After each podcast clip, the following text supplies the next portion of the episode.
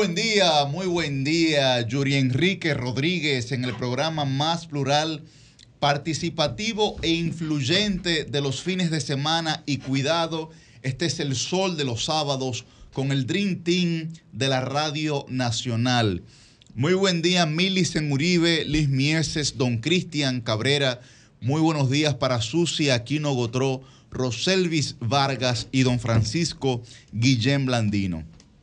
Buenos días para todos ustedes que madrugan como cada sábado con nosotros. Recuerden que pueden, que pueden sintonizarnos y bueno, darle los buenos días también, el buen día al equipo técnico, ¿verdad? Que está ahí fajado. Buen día, buen día. Recuerden que pueden sintonizarnos a través de nuestras diversas frecuencias, la 106.5 FM para Higüey y el Gran Santo Domingo, la 92.1 FM para todo el Cibao, la 94.7 FM para el sur y el este y la 88.5 FM para la bella, la preciosa, la hermosa Samaná. A mí, a mí me encanta, Liz, Samaná. No sé qué. ¿Verdad? Recuerden también que pueden sintonizarnos a través de, de nuestro canal de YouTube, RCC Media, ZolFM.com y como siempre estamos en vivo a través de Telefuturo, Canal 23. Hoy es sábado 21 de octubre y bueno, es un programa cargado de noticias, pero antes vamos a darle la bienvenida a Liz Mieses. Buen ya oficialmente candidata a diputada por el Partido Revolucionario Moderno para la circunscripción número uno del Distrito Nacional. Muy buenos días, buen día a todas las personas que sintonizan con nosotros cada sábado por aquí en Sol de los Sábados. Buenos días a nuestro equipo técnico y a todas las personas que forman parte de este Dream Team de la radio. La verdad es que feliz, como todos los sábados, de madrugar con ustedes. Muy bueno, señores, hoy se llega a la cabina. Hoy la cabina es de los diputados. No, hay un bloque, el bloque está completo. hoy El temprano. bloque, el bloque RCC Media está al aire. Muy buenos días, Francisco Guillén, formalmente también candidato. Así es. Muy buenos días a mis hermanos contendores, próximos contendores en el proceso electoral Ay, de ay, mayo ay. del 2024. Feliz de estar aquí con ustedes, feliz de estar con el público de Sol de los Sábados como cada semana, trayendo las informaciones más importantes y los análisis que permiten trazar un poco de la agenda de la semana próxima, ¿verdad? Contentísimo de estar aquí. Gracias Liz por esas felicitaciones. Gracias a todas las personas que nos han manifestado su agrado, su alegría con nuestra selección como candidato oficial ya de la Fuerza del Pueblo para la candidatura a la Diputación por la circunscripción 1 del Distrito Nacional. Quiero aprovechar Bien, también bien para... Se suman los aplausos. Están activos hoy los muchachos, bien, tempranito. Quiero felicitar también a mi, a mi partido que ha venido desarrollando un, un proceso eh, sumamente transparente, muy eh, organizado sobre todo y respetuoso de los derechos de los militantes en el sentido de que mientras se van abriendo los sobres con los resultados de las encuestas, al mismo tiempo hay todo un equipo operativo que está dando respuestas a los precandidatos que tienen alguna duda, alguna inquietud o que han querido presentar alguna eh, petición o requerimiento específico a los órganos técnicos electorales. ¿Está De modo conforme que usted con los números que vio en, en las encuestas? Es candidato. Su, Esto no se trata de conformidad, yo- una pregunta, Yo señores. confío, yo, con- yo confío, yo confío en, en la institucionalidad Claro. democrática dentro de mi partido y creo que así como lo hizo el PRM, así como lo hizo el PLD, Permítele ejercer confianza también. Siempre, claro que sí. Siempre las organizaciones políticas tienen que sortear situaciones que se dan.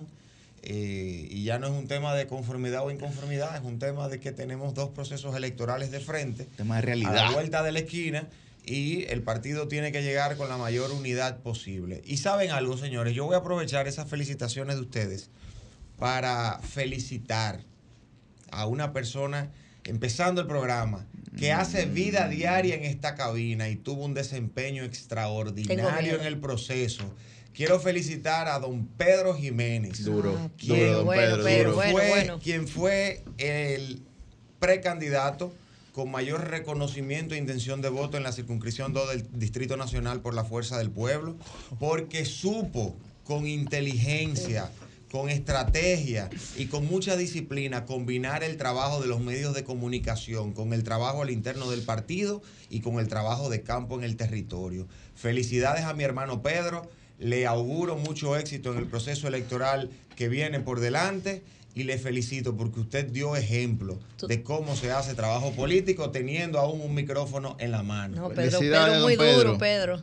Una, Pedro, muy duro. Yo le decía a una gente de mi partido, oye, que tiene que ver con el con el, el comité, o sea, el encabezado que, que manejan, que manejaron el tema de la, la comisión, sí. Oye, saquen ese encuete y apaguen un celular y váyanse de viaje. Y lleguen en una semana después porque hay problemas. Eh, Buen día, don Cristian. No, no, espera, espera, pongamos una fanfarria. Ah, bueno. hay una fanfarria ahí. ¿Tú crees que fue cualquier gente que, va a empezar? No ah, no, no, claro. El embajador. El canciller del Hay una fanfarria ahí. ¿Eh? Una fanfarria ahí con los tambores ahí. Una entrada eh, fulminante. Tú, tú sabes cuando donan, cuando donan aquí en, los en los maratones eh, que siempre ponen una fanfarria. El teletón, el teletón, el teletón. Estamos en el teletón. Sí. la tiene, no la tiene, no la tiene. ¿Eh? Vamos a ver, vamos a ver. ¿eh? Señores, con nosotros está el día de hoy don Cristian Cabrera, el canciller del Sol de los Sábados, que en lo que va de año ha hecho más viajes que lo que nosotros hemos hecho en nuestra vida. Pero bueno, eh, al que Dios se lo dio, que San Pedro cambió la libreta Cambió la libreta dos veces de año. sí. aún con el lío de pasaporte. lo mejor de Cristian, lo mejor de Cristian es que aún estando fuera, parecería que está aquí sentadito al lado de nosotros siempre durante toda la semana, porque no le pierde pie ni pisada a nada de lo que está ocurriendo en la República, en la República Dominicana. Buen día, don Cristian. Saludos, compañeros. Yo estoy aquí agarrado de una gripe pero listo para acompañarles este sábado. Sobre todo informarles y, acompañar, y acompañarles. Yo no sabía que, usted iba a venir con este show. Oiga, que usted iba a venir con este show. Pero bueno, aquí estamos, listos para, para acompañarles en este sábado 21 de octubre.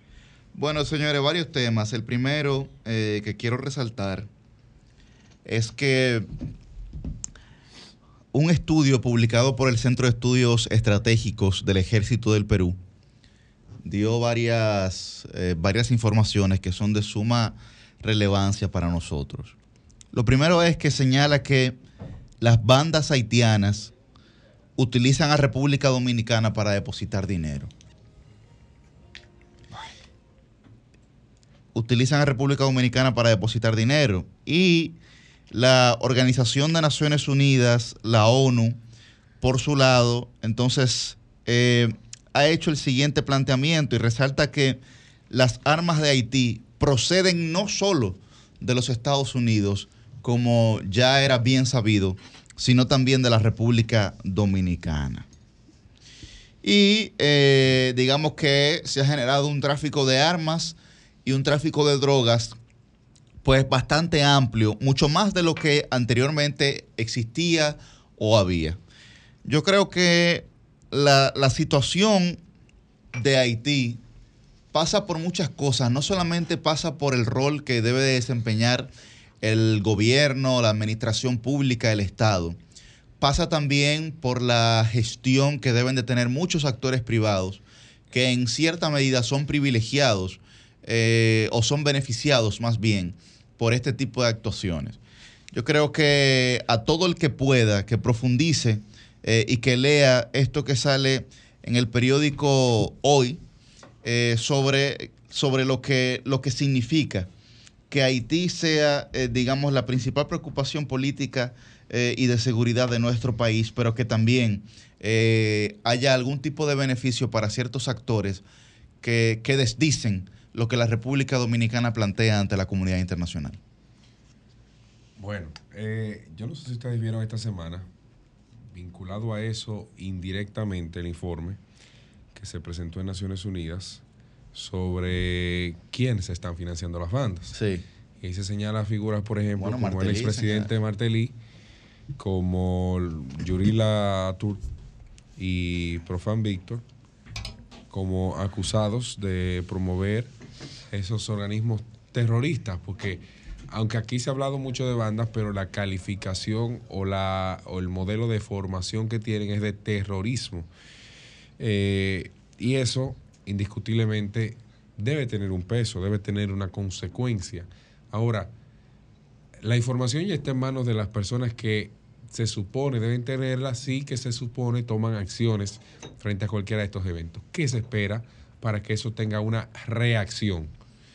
Porque eh, en todo este contexto es indiscutible que se supone que ya a esta altura del camino eh, el nudo que existía respecto al tema del envío de tropas armadas encabezadas por Kenia, esa misión ya iba a estar resuelta. Pero bueno, ahora en Kenia hay, un, hay, una situación con un tribunal que, que ha dictado todo lo contrario. Entonces, no hay otra salida, al menos temporal, para que eso pueda proceder. ya se liberaron los fondos que, que recibiría Kenia y, y, con esto no se podría eh, a partir de allí eh, rehacer el modelo de operaciones de esa, de esa, de esa misión. Bueno, todos esos elementos hay que tomarlos en consideración, pero mientras tanto, cada vez salen, sale más pus de esto que en Haití se va escenificando y que indiscutiblemente tiene, tiene consecuencias para República Dominicana por el espacio, por el hábitat donde se desarrolla. Bueno, otro tema, señores, es, eh, y vamos a tener el día de hoy una, una doctora invitada, una pediatra infectóloga, para hablar en representación de la Sociedad Dominicana de Pediatría, pero es el tema del dengue. Es el tema del dengue. El tema del dengue yo creo que ha causado pues eh, mucha sinsazón a la gente, porque lo que estamos hablando es de haber puesto en peligro eh, la vida de cientos y cientos de niños, muchos de ellos que lamentablemente ya han fallecido. Yo hacía un comentario en mi cuenta de Twitter durante la semana y decía que, eh, y esto lo agrego, me parece una burla, que la asignación en el presupuesto nacional del año 2024, que se refiere a estrategia de comunicación, a prensa gubernamental y a publicidad, tienen una partida presupuestaria, señores, mayores a la de nueve ministerios, juntos. Juntos y no han podido hacer ni una sola campañita de prevención para el tema del dengue. Y, a mí me sorprende que la estrategia que en principio se intentó utilizar, que luego la desmontaron, pero que se ha intentado utilizar, que la estrategia oficialista haya sido justificar las muertes actuales con las muertes pasadas. Con las muertes pasadas. Para mí es sorprendente, es sorprendente la incapacidad que muchas veces tiene esta gestión de asumir la responsabilidad de su propia administración. A mí me sorprende, porque eh, la indiferencia no puede ser tan grande. Mire, la mayor discapacidad que puede tener un ser humano no es la ausencia de vista, la sordera, la mudez, no es ni siquiera que le haga falta una parte de su cuerpo. La mayor incapacidad que puede tener un ser humano es la indiferencia. Y la indiferencia con la muerte de niños que son inclusive hijos de médicos que estaban diagnosticados con el dengue, pero por la ausencia de cama en los hospitales fallecieron. No puede ser tan aberrante de inclusive intentar negar la realidad y por el contrario entonces dedicarse a decir, no, no, no, nosotros tenemos solamente 100 muertos, hace 10 años habían 115, pero por Dios, ¿cuál es la lógica detrás de esa explicación? Que valen 115 muertes más que, que 110. Bueno, yo, yo no quisiera tener ninguna. Yo no quisiera tener ninguna. Es verdad que ahora se tomó de emergencia eh, la convocatoria a un gabinete para este tema, pero hace mucho que se venía advirtiendo. De hecho, ayer eh, me reuní con el doctor Enriquillo Mato, expresidente del Colegio Médico Dominicano, y él me decía, Yuri, yo tengo desde abril advirtiendo que la conjunción que se iba a dar entre las tantas lluvias de abril y mayo con el calor del verano, era un menjurje perfecto, perfecto, para que el dengue fuera mucho más eh, letal y azotara mucho más a la población dominicana. En lo que yo estuve ahí, lo que yo estuve ahí, llegó una chica, una niña, será qué sé yo, de séptimo o octavo curso, y dijo, no, no, en mi curso eh, salieron hoy siete niñas infectadas. Siete niñas con fiebre salieron del curso porque tenían dengue. Entonces, la situación es alarmante.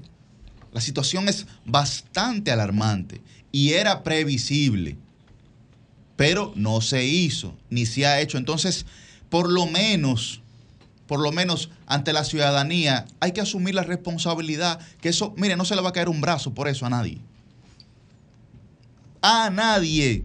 Pero si se le hablara al menos con un poco de sinceridad a la gente, yo creo, van a perder de puntos en la Bueno, pero yo creo que la reacción, yo creo que la reacción de la propia ciudadanía fuera mucho más eh, condescendiente. Pero ni una cosa ni la otra. Buenos días, buenos días para Roselvis Vargas. bueno, señores, ya estamos nosotros al pie del, cañón. Yo venía corriendo eh, eh, porque de verdad que quería eh, tener un poquito de participación en el tema de las informaciones oficiales que salieron esta semana sobre, sobre Haití. Pena que, bueno, ya pasaron del, tema. pero lo que señalaba Yuri sobre la investigación de Perú y lo que se dio a conocer sobre la exposición de la, comisión de expertos que, tuvo el, descenso en Haití, de verdad que arroja datos preocupantes. Buenos días, Millicent. Buen día, Roselvis Vargas. Buen día, eh, pueblo dominicano. Me uno de manera inmediata a la agenda temática, que es lo que eh, corresponde. Eh, sí, muchísimas informaciones. en el caso del tema que Yuri está introduciendo, que es el dengue, yo justamente me voy a referir a ese tema en mi comentario. Pero yo creo que es un tema que sirve para recordarnos cómo la agenda de la salud aquí en el país tiene y debe ser una prioridad. Y no lo es desde el punto de vista de la inversión. No, lo es. Aquí en República Dominicana, para que ustedes tengan el dato, en promedio, los últimos gobiernos se han invertido un 2% del PIB, cuando la recomendación que hace la Organización Mundial de la Salud es que se invierta mínimo un 6%. Y tú tienes países de la región que invierten, exactamente, invierten un 8%. Y aquí no llegamos al 2%, pero cuando tú analizas eh, cómo se invierte ese 2%, ahí también hay algunos datos que de verdad son desalentadores. Eh, en varios encuentros que hemos tenido, en el caso del grupo de, medios Corripio con el presidente Luis Abinader, le hemos reclamado ese tema. Él se ha comprometido y él dice que definitivamente eh, en caso de, ser ganador de un proceso electoral que implica una reelección, él va a priorizar ese tema. Pero ¿cuál es el problema? ¿Qué pasó, Guillén? ¿Qué pasó, Guillén?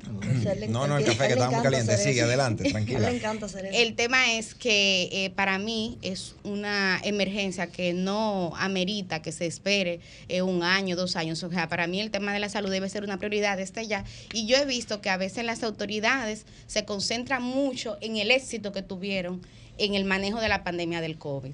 Y tres años después de una gestión, yo creo que es momento de ir actualizando los discursos, de ir haciéndole F5 y un poco responder de manera correcta los desafíos. Sí, Liz, tú me disculpas, pero que se han quedado, sí, porque que se han quedado en el pasado. Y, cualquier crítica que tú haces en el tema sanitario, la respuesta es no, porque este gobierno, mira que manejamos correctamente el COVID perfectamente. O sea, el, el mundo lo reconoció, aquí en el país se le reconoció, pero hay otros temas que hay que avanzar y el dengue es uno de ellos. O sea, pudiera ser el COVID una muestra perfecta de que se necesita recursos, porque el, COVID no, no se trató con el 2%. No no, no, hubo que buscar recursos extraordinarios. para el COVID se utilizó muchísimo dinero, por mucho más lejos del ese 2% que, que se plantea incluso en la ley. De igual manera, Milicen, con respecto a ese tema de la inversión presupuestaria en materia de salud, hay que decir que mientras el gasto de capital de un presupuesto tan alto sea ronde un 2%, no podemos hablar de la construcción de instalaciones hospitalarias, del remozamiento adecuado, de la adquisición de equipos, de la preparación de nuestros médicos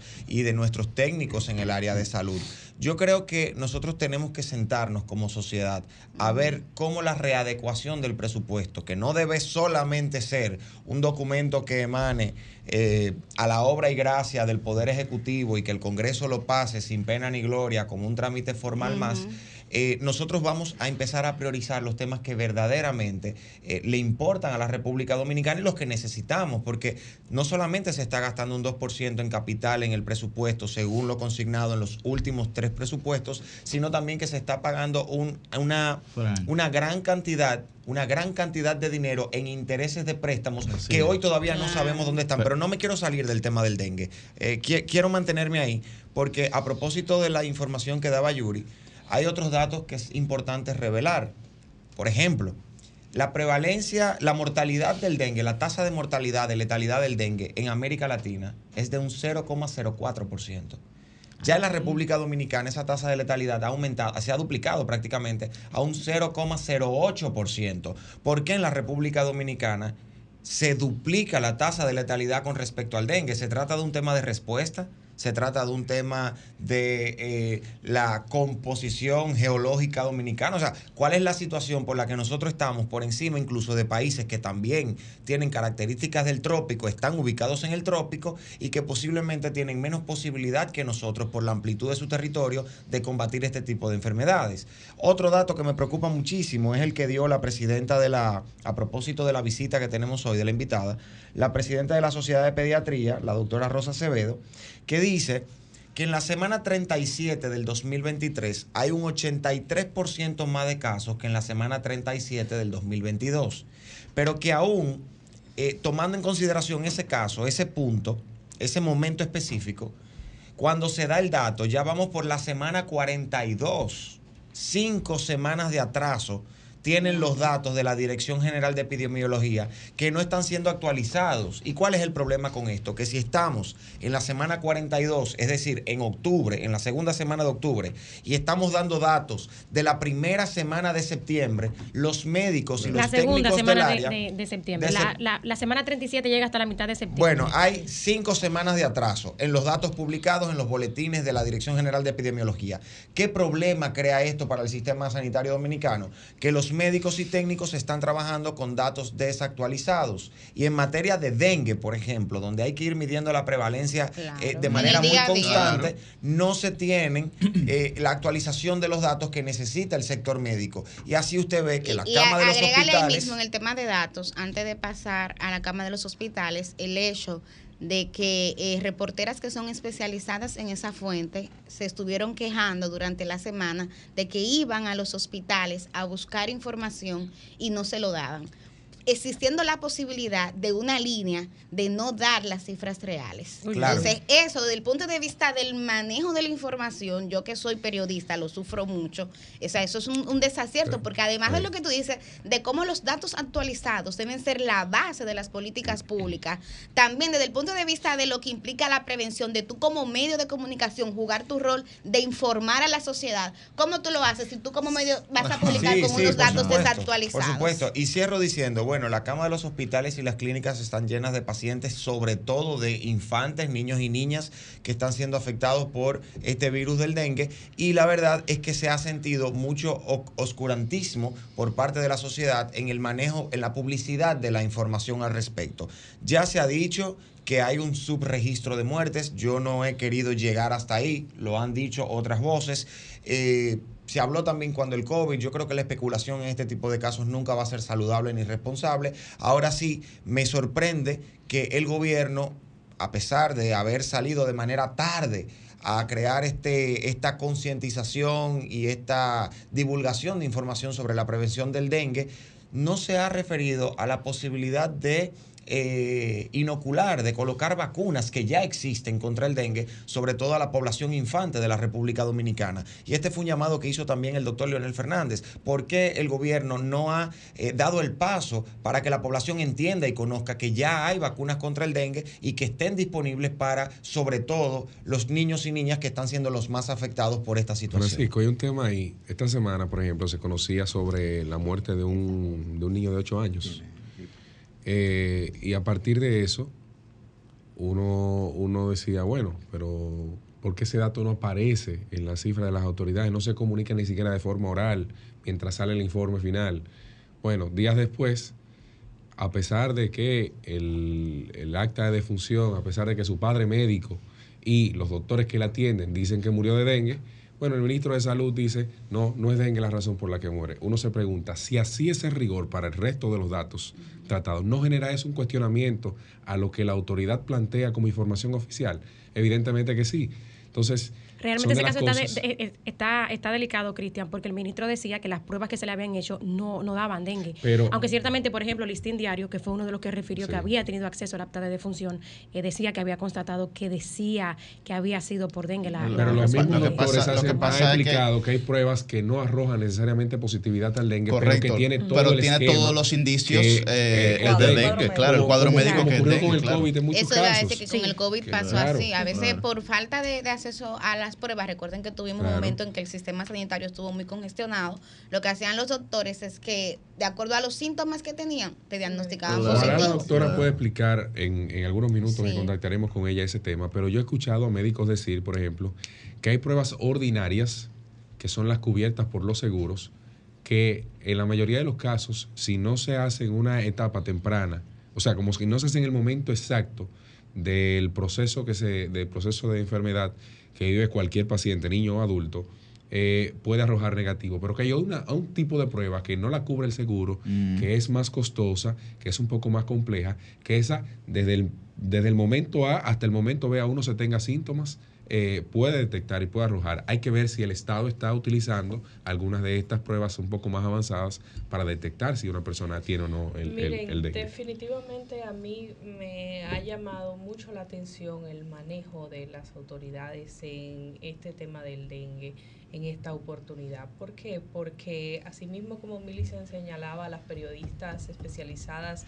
en salud, que son yo creo que eh, pues de las personas que más saben del sistema de salud en este país. O sea, esas periodistas estudian, se preparan y conocen el sistema de cabo a rabo, muchas a veces más que muchos médicos. ¿eh? Y pues ellas venían denunciando semanas tras semanas, semana tras semana, semana tras semana, la situación que había en los hospitales públicos. Tanto así que hubo varios... Eh, comentarios que yo hice aquí, que donde varias semanas yo me refería a los reportajes que hacían muchas de esas periodistas, en especial nuestra colega Doris Pantaleón del Listín Diario, que hace un excelente trabajo. Entonces, si la prensa está reportando lo que existe, o sea, se supone que deben tener las autoridades el control de lo que pasa en, en su área de trabajo.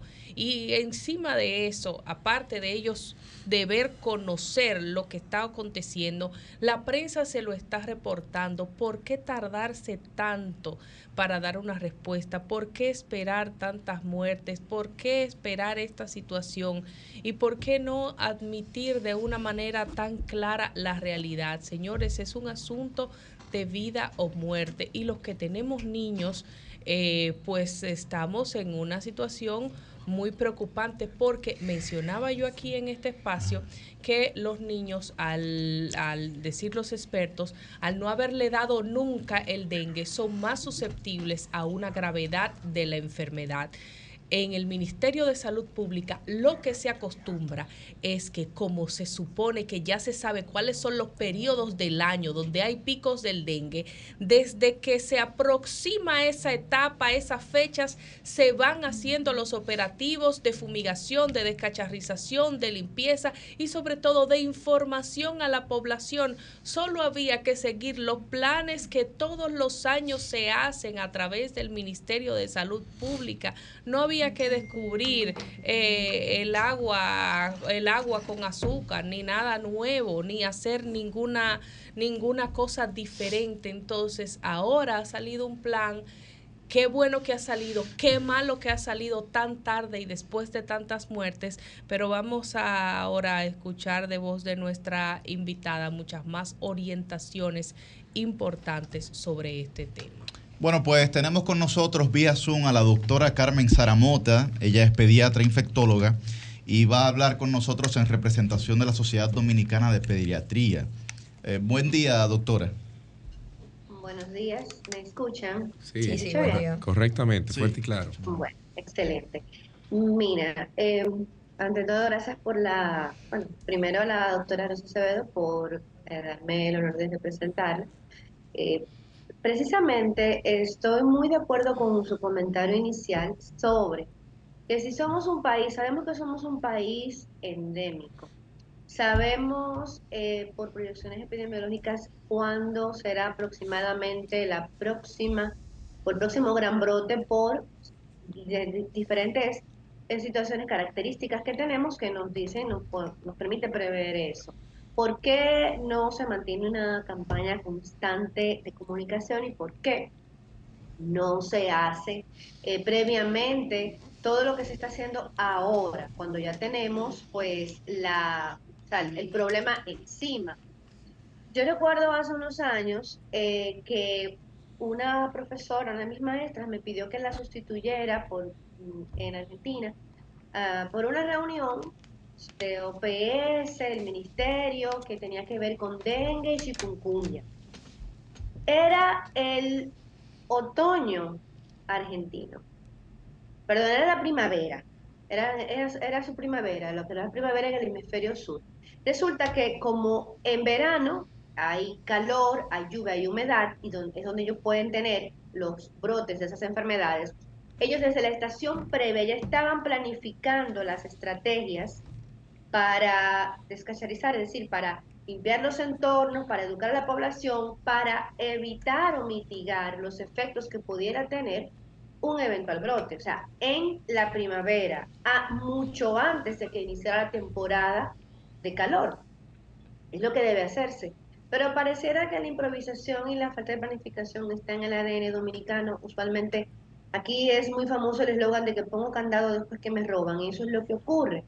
La campaña es tímida, la situación es tímida, entonces la misma población inclusive eh, minimiza los efectos, incluso tenemos ahora un efecto nocivo de ciertos llamados influencers, que cuando alguien trata de alertar o educar, dicen que se está creando alarma hasta que llega el problema a tu casa. Entonces, cuando eres tú el que se afecta, cuando es, el, eh, es, el, es mi hijo, es mi sobrino, es el hijo de mi amiga, el que tiene el problema de gravedad, entonces ahí, así ah, hay un problema cuando llega a mi, a mi casa.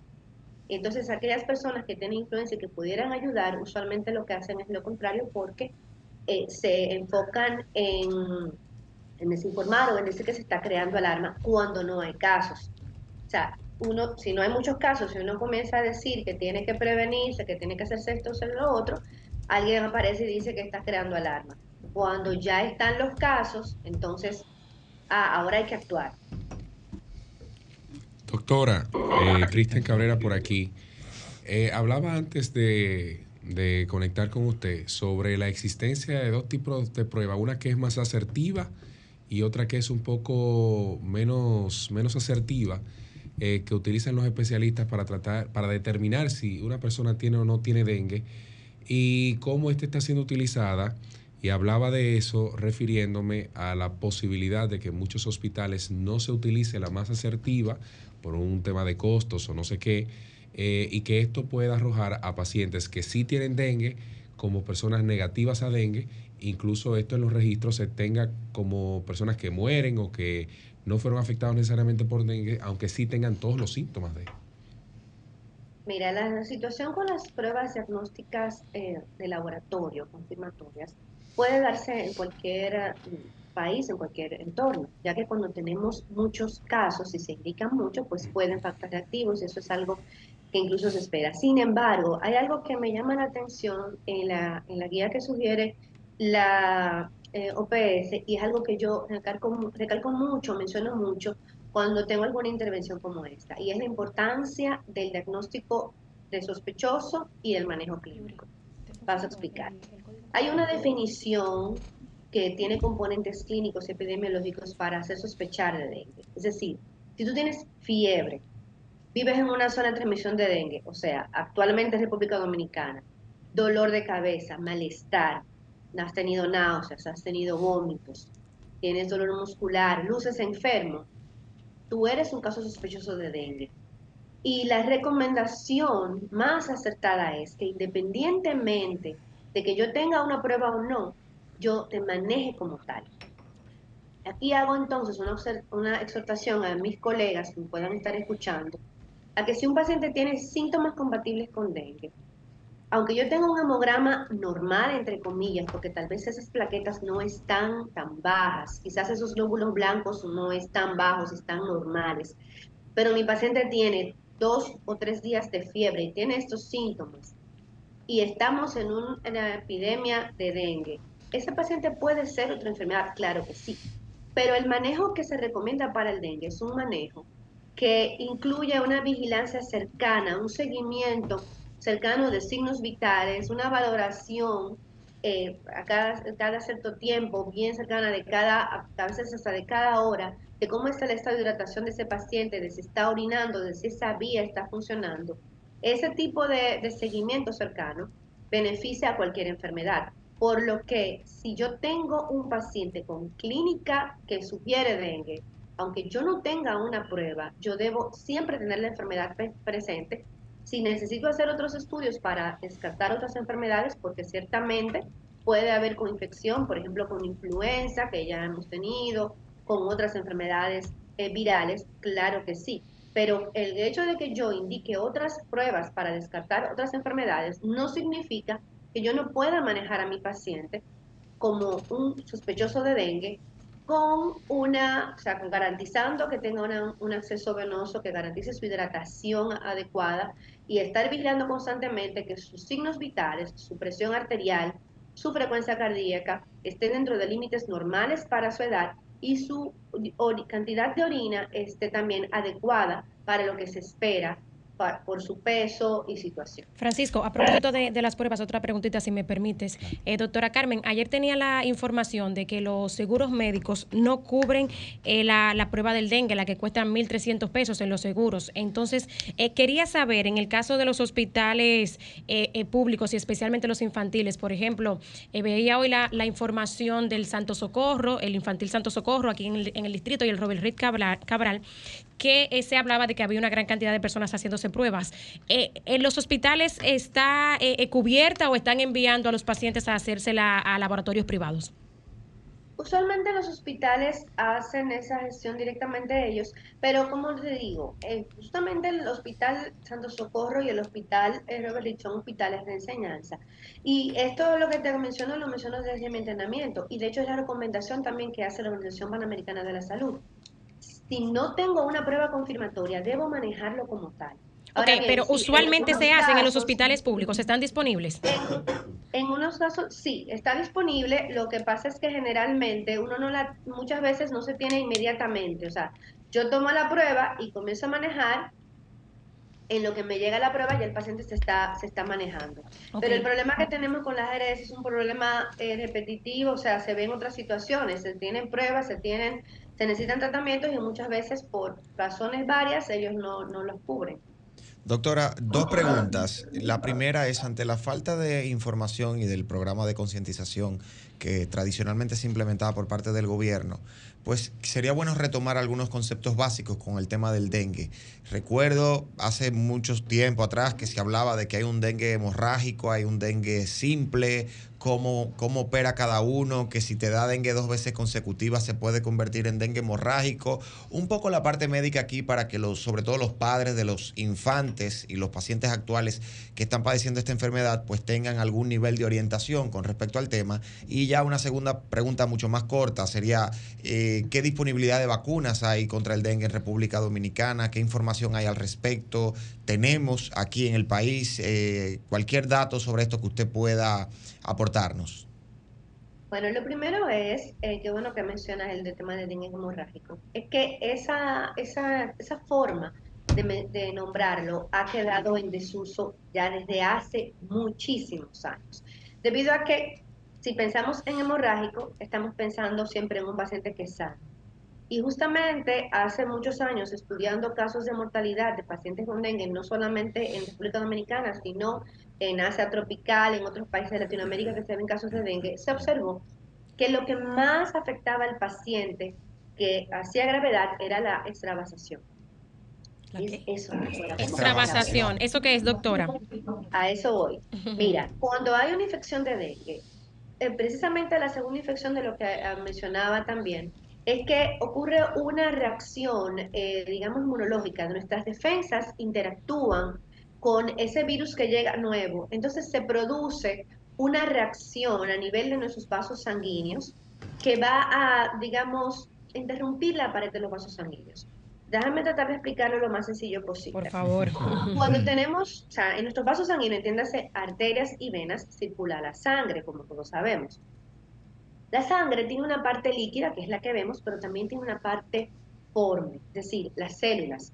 Cuando hacemos un hemograma y vemos que nos reportan hemoglobina, glóbulos rojos, plaquetas, glóbulos blancos, esa es la parte forme. Eso, todas esas células van suspendidas en una parte líquida que se llama plasma. ¿Qué ocurre? Cuando ese vaso sanguíneo se inflama por dentro, la pared interna que recubre el vaso sanguíneo, eh, para que tengan una idea, donde sí mismo se fija el ateroma, cuando hablamos de, enfermedad isquémica, por ejemplo, para que sea algo que nos familiariza, bueno, entonces esa, esa pared de ese vaso sanguíneo, digamos que se rompe. Entonces, la parte líquida, o sea, el plasma de la sangre pasa al espacio fuera del vaso. ¿Qué representa esto? La cantidad de sangre que circula por, nuestro, eh, por nuestros vasos sanguíneos, por esas tuberías, mantiene una, una presión arterial adecuada para garantizar que la sangre llegue a todos los tejidos por igual y, en su necesidad. Es decir, yo mismo, ahora mismo todos nosotros tenemos una presión eh, arterial adecuada y una capacidad de bombeo de nuestro corazón adecuada que permite que yo esté ganando estas ideas con mi cerebro, que ustedes también, y que si están tomando un cafecito lo puedan absorber porque todo está funcionando correctamente, porque hay circulación adecuada en todos los tejidos. Cuando ocurre esta extravasación, que digamos los vasos sanguíneos se quedan secos, por decirlo de alguna manera, la presión comienza a bajar, el corazón comienza a acelerarse tratando de mantener una, un adecuado riego sanguíneo, una adecuada perfusión en todos los tejidos.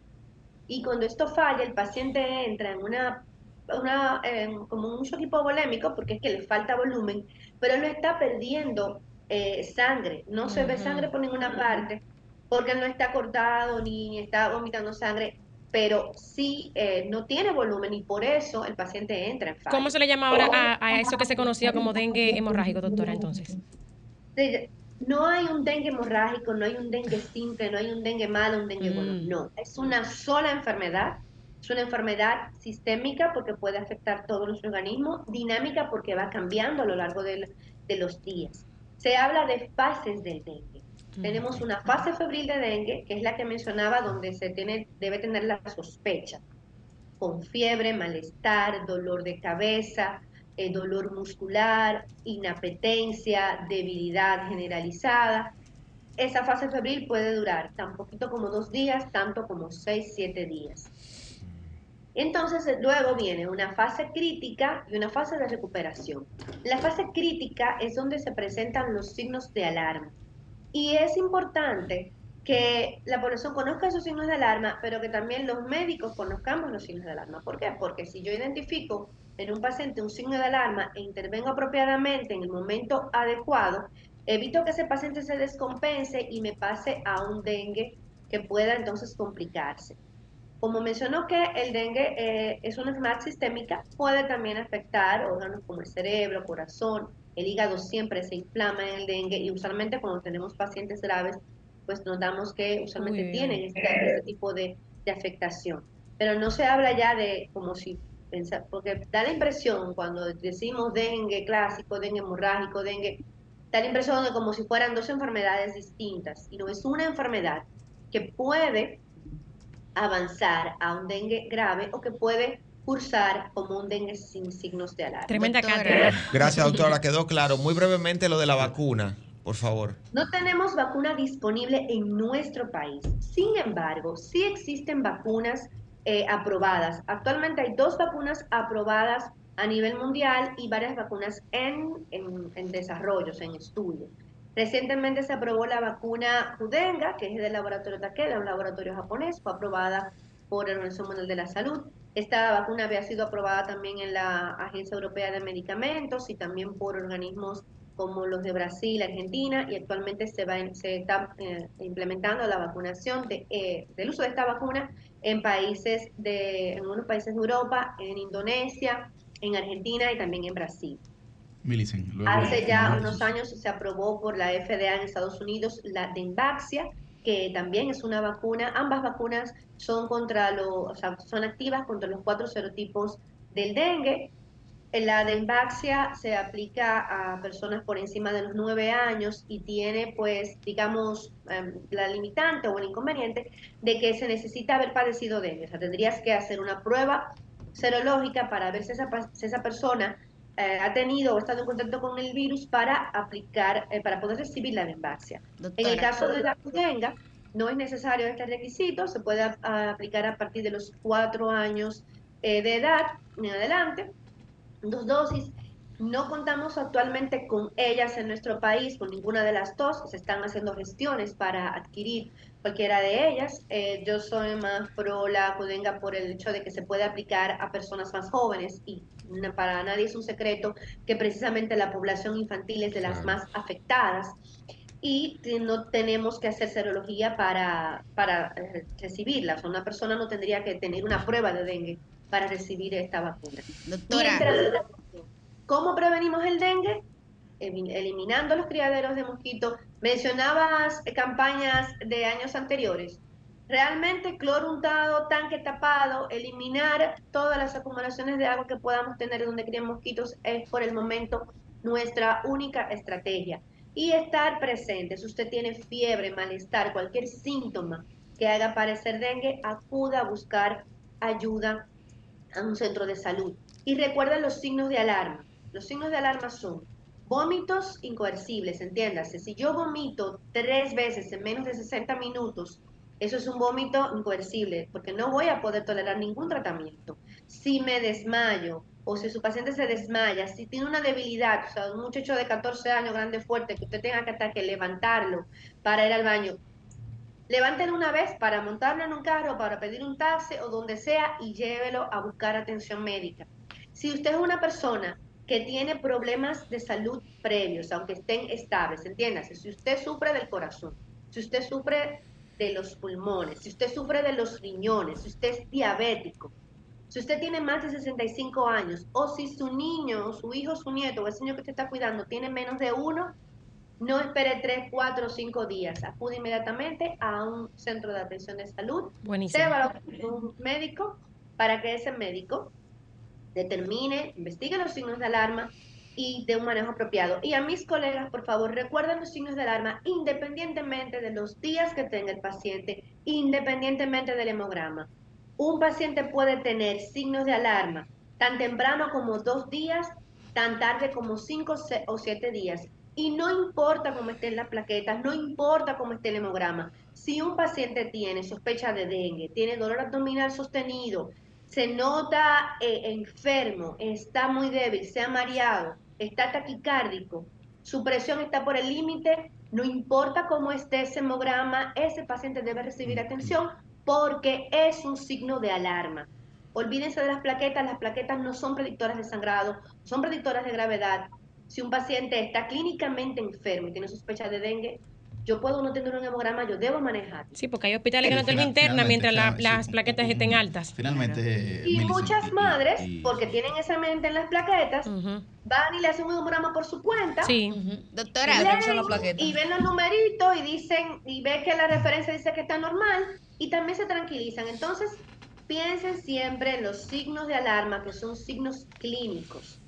Y que si yo no tengo, si yo tengo un hemograma que está normal, pero yo tengo un paciente que ya he tenido que ponerle una carga porque me llegó débil y cuando le tomé la presión estaba en el límite y tenía la frecuencia cardíaca un poquito alta para su edad, aunque el hemograma esté normal, yo tengo que dejarlo. Bueno, recordar a quienes nos sintonizan por radio que estamos conversando con la doctora Carmen Sara Mota, quien es pediatra infectóloga y está dando una cátedra. Definitivamente. En relación al dengue. Eh, doctora Milicen Uribe, por este lado, un placer saludarla. A mí me interesa eh, saber si desde la, lo que usted está viendo en las clínicas eh, y hospitales dominicanos existe la posibilidad de tal y como se ha denunciado, de que haya subregistros en las cifras. Ayer, por ejemplo, veíamos que se hablaba de 11 eh, muertes es lo que han dicho las autoridades, y de unos 12 mil casos confirmados. Quiero saber si hay subregistro. Y la producción de este programa le manda esta pregunta,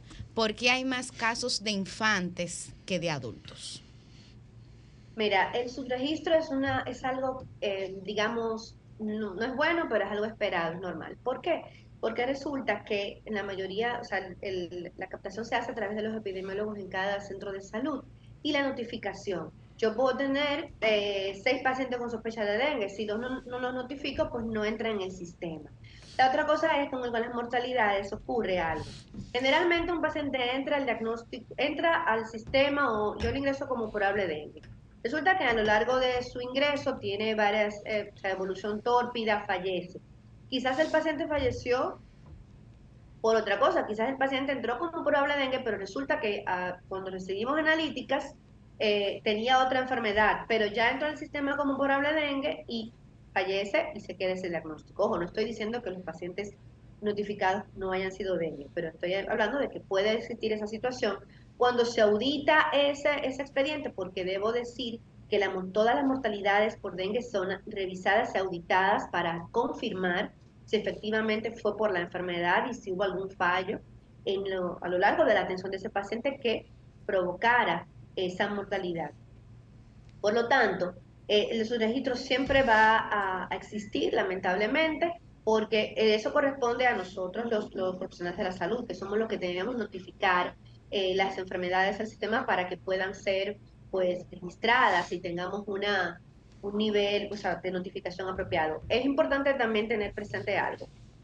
En el curso de la enfermedad se estima que el 75% de las personas van a ser asintomáticas. Es decir, que estamos hablando de que si tenemos 12.000 casos notificados, probablemente hay, independientemente de su registro, una gran cantidad de personas que estuvo en contacto no tuvo ningún síntoma, pero está ahí y que incluso pues son eh, fuentes de, contagio, ya que si un mosquito, o sea, yo tengo dengue, pero no tengo ningún síntoma, tengo el virus. Y si el mosquito me pica y adquiere el virus, pues va a ser infectante para otra persona. ¿Por qué se infecta? Siempre tenemos muchos casos de, de niños. Ocurre que somos susceptibles primero porque eh, su, su, sistema inmunológico mm, está inmaduro, la respuesta usualmente es un poquito, es más severa, pero también se debe a que muchas veces, sobre todo los lactantes pequeños, ya han estado en contacto a través de, de su madre con el virus por transmisión de anticuerpos a través de la, de, de la circulación materna y la placenta. Entonces,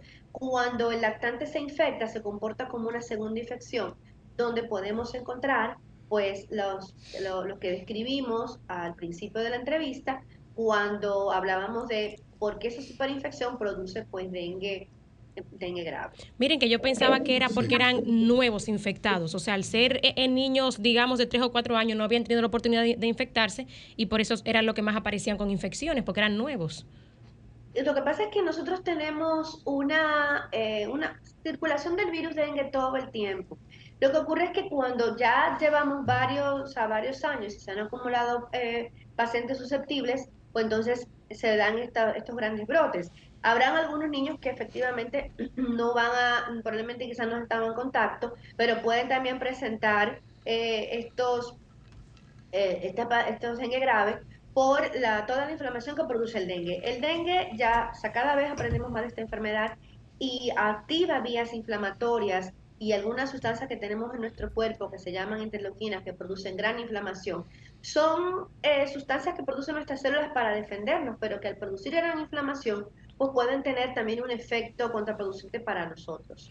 Doctora Susi Aquino Gotro de este lado, ¿qué hacer en esta etapa donde a veces pensamos que el dengue es lo único y hay muchas enfermedades virales que eh, podemos confundir cuando nuestros pequeños tienen fiebre, de una vez vamos alarmados pensando que puede tener dengue. En el caso de mi bebé que tiene un año de edad, se contagió en su colegio de virus respiratorio sincitial y eh, nos enteramos porque la emergencia haciéndole es bastante fuerte, así mismo como usted señala, eh, en la emergencia, haciéndole tantas pruebas, decidieron también hacerle un panel respiratorio que no lo cubre el seguro, ni siquiera el más caro, y que aparte es muy costoso. Y solo así pudimos saber lo que tenía para tratarlo. Cuáles son las pruebas que se recomiendan hacer, qué hace una familia de escasos recursos cuando no es dengue y no hay manera a veces usted tan rápido de determinar qué tiene este muchacho que tiene tanto día con fiebre y no sé qué voy a hacer con él. Mira, cuando tenemos los diagnósticos diferenciales corresponden a los profesionales de la salud, o sea, los médicos tratantes, no corresponde, o sea, tú como madre no puedes decir, bueno, él tiene fiebre y yo creo que puede ser, un, que eso no es dengue, no, eso corresponde al médico que lo evalúa. Como dices, lamentablemente el panel respiratorio es costoso y no lo cubren las aseguradoras, sin embargo, eh, es una pena porque ciertamente uno dice, bueno, es caro, pero ¿cuántos antibióticos ahorrarían? ¿Cuántos, cuántos tratamientos innecesarios nos ahorraríamos?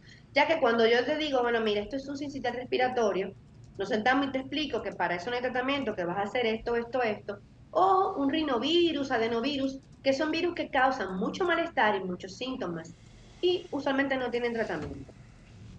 Básicamente, si una persona no tiene, eh, digamos, los recursos para realizar estas pruebas tan costosas, volvamos a los signos de alarma. Mira, independientemente, y bueno, aquí voy a hablar más enfocada en los niños, pero después de todo pediatra es lo que soy. Independientemente de la enfermedad que sea, sea dengue, sea sincitial, sea cualquier otro virus, sea influenza, que anda, también hay mucha influenza, de hecho yo hasta hace unos días estuve también afectada. Los signos de alarma son clave, porque yo menciono los signos de alarma del dengue, pero el vómito intratable es un signo de alarma, no importa la enfermedad un niño, por ejemplo, un niño de un año, que usualmente son, o sea, son terremotos. Un niño de un año no se está tranquilo, está explorando. Y si tú ves que ese niño está, como dicen los mexicanos, chico palado, que no se mueve y que donde quiera que tú lo tocas parece que le duele, no importa si es dengue, no importa lo que sea.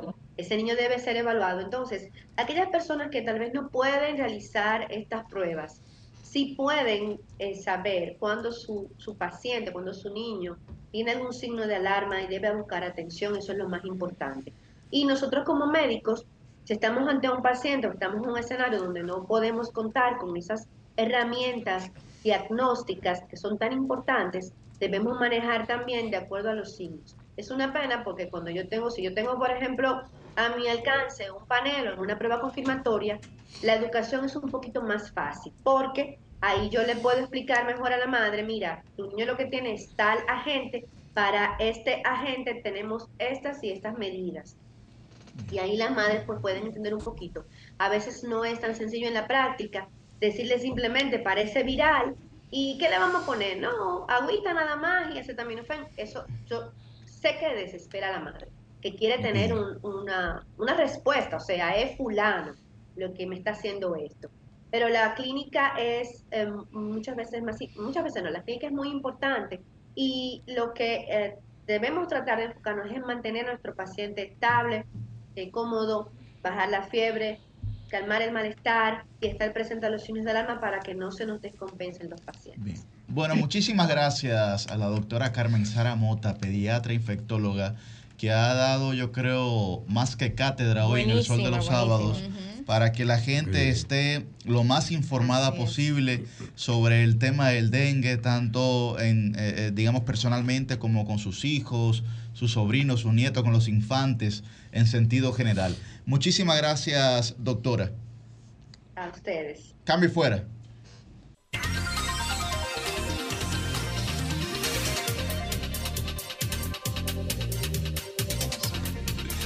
Bueno, estamos de vuelta aquí en el Sol de los Sábados. Muchas gracias a don Cristian que se dignó. Tremendo, Cristian, tremendo. Qué rico. Se esta estaba cabina. aprovechando de que, de que salió al Eh, baño. Por primera vez desde todos los 200 viajes que Ay, no, hecho. chocolate. Ah. Eso no es verdad. Cristian, Yo quiero saber cuando el señor coordinador va de viaje que nunca trae nada. Esto que es, eh, Si va a tomar ese ejemplo de lo que él mismo está diciendo. porque yo traje empieza por de un desayuno Colombia. hoy, si tú quieres. Más al señores. Con- el café. Un día que yo pueda ir, que hoy Hoy, no fui, o mañana sí. No es cierto, Vamos. no es cierto, pero las primeras veces son mejores que las inexistentes.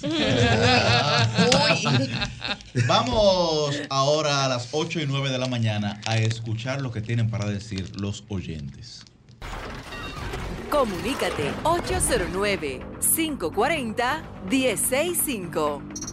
1-833-610-1065 desde los Estados Unidos. Sol 106.5, la más interactiva. Buen día, su nombre y de dónde está el aire. Buen día, Víctor Moño Laguna Salada. Mi saludo al equipo. Gracias, Adelante. Víctor, adelante. Qué grande es sábado de la mañana, el sol de la mañana, los sábados. Oye, con esta preparación con la doctora, vieron que toda la culpa en cuanto a la enfermedad de dengue, nada más no son los gobiernos. Hay mucho descuido, descuido entre nosotros, la familia. Y quiero felicitar Sí. a todos los que pasaron, no importa, soy PRDista, no importa de cuál partido, en cuanto a los candidatos para ir al Congreso a legislar, que lo que queremos son mujeres y hombres con preparaciones Así que vayan al Congreso.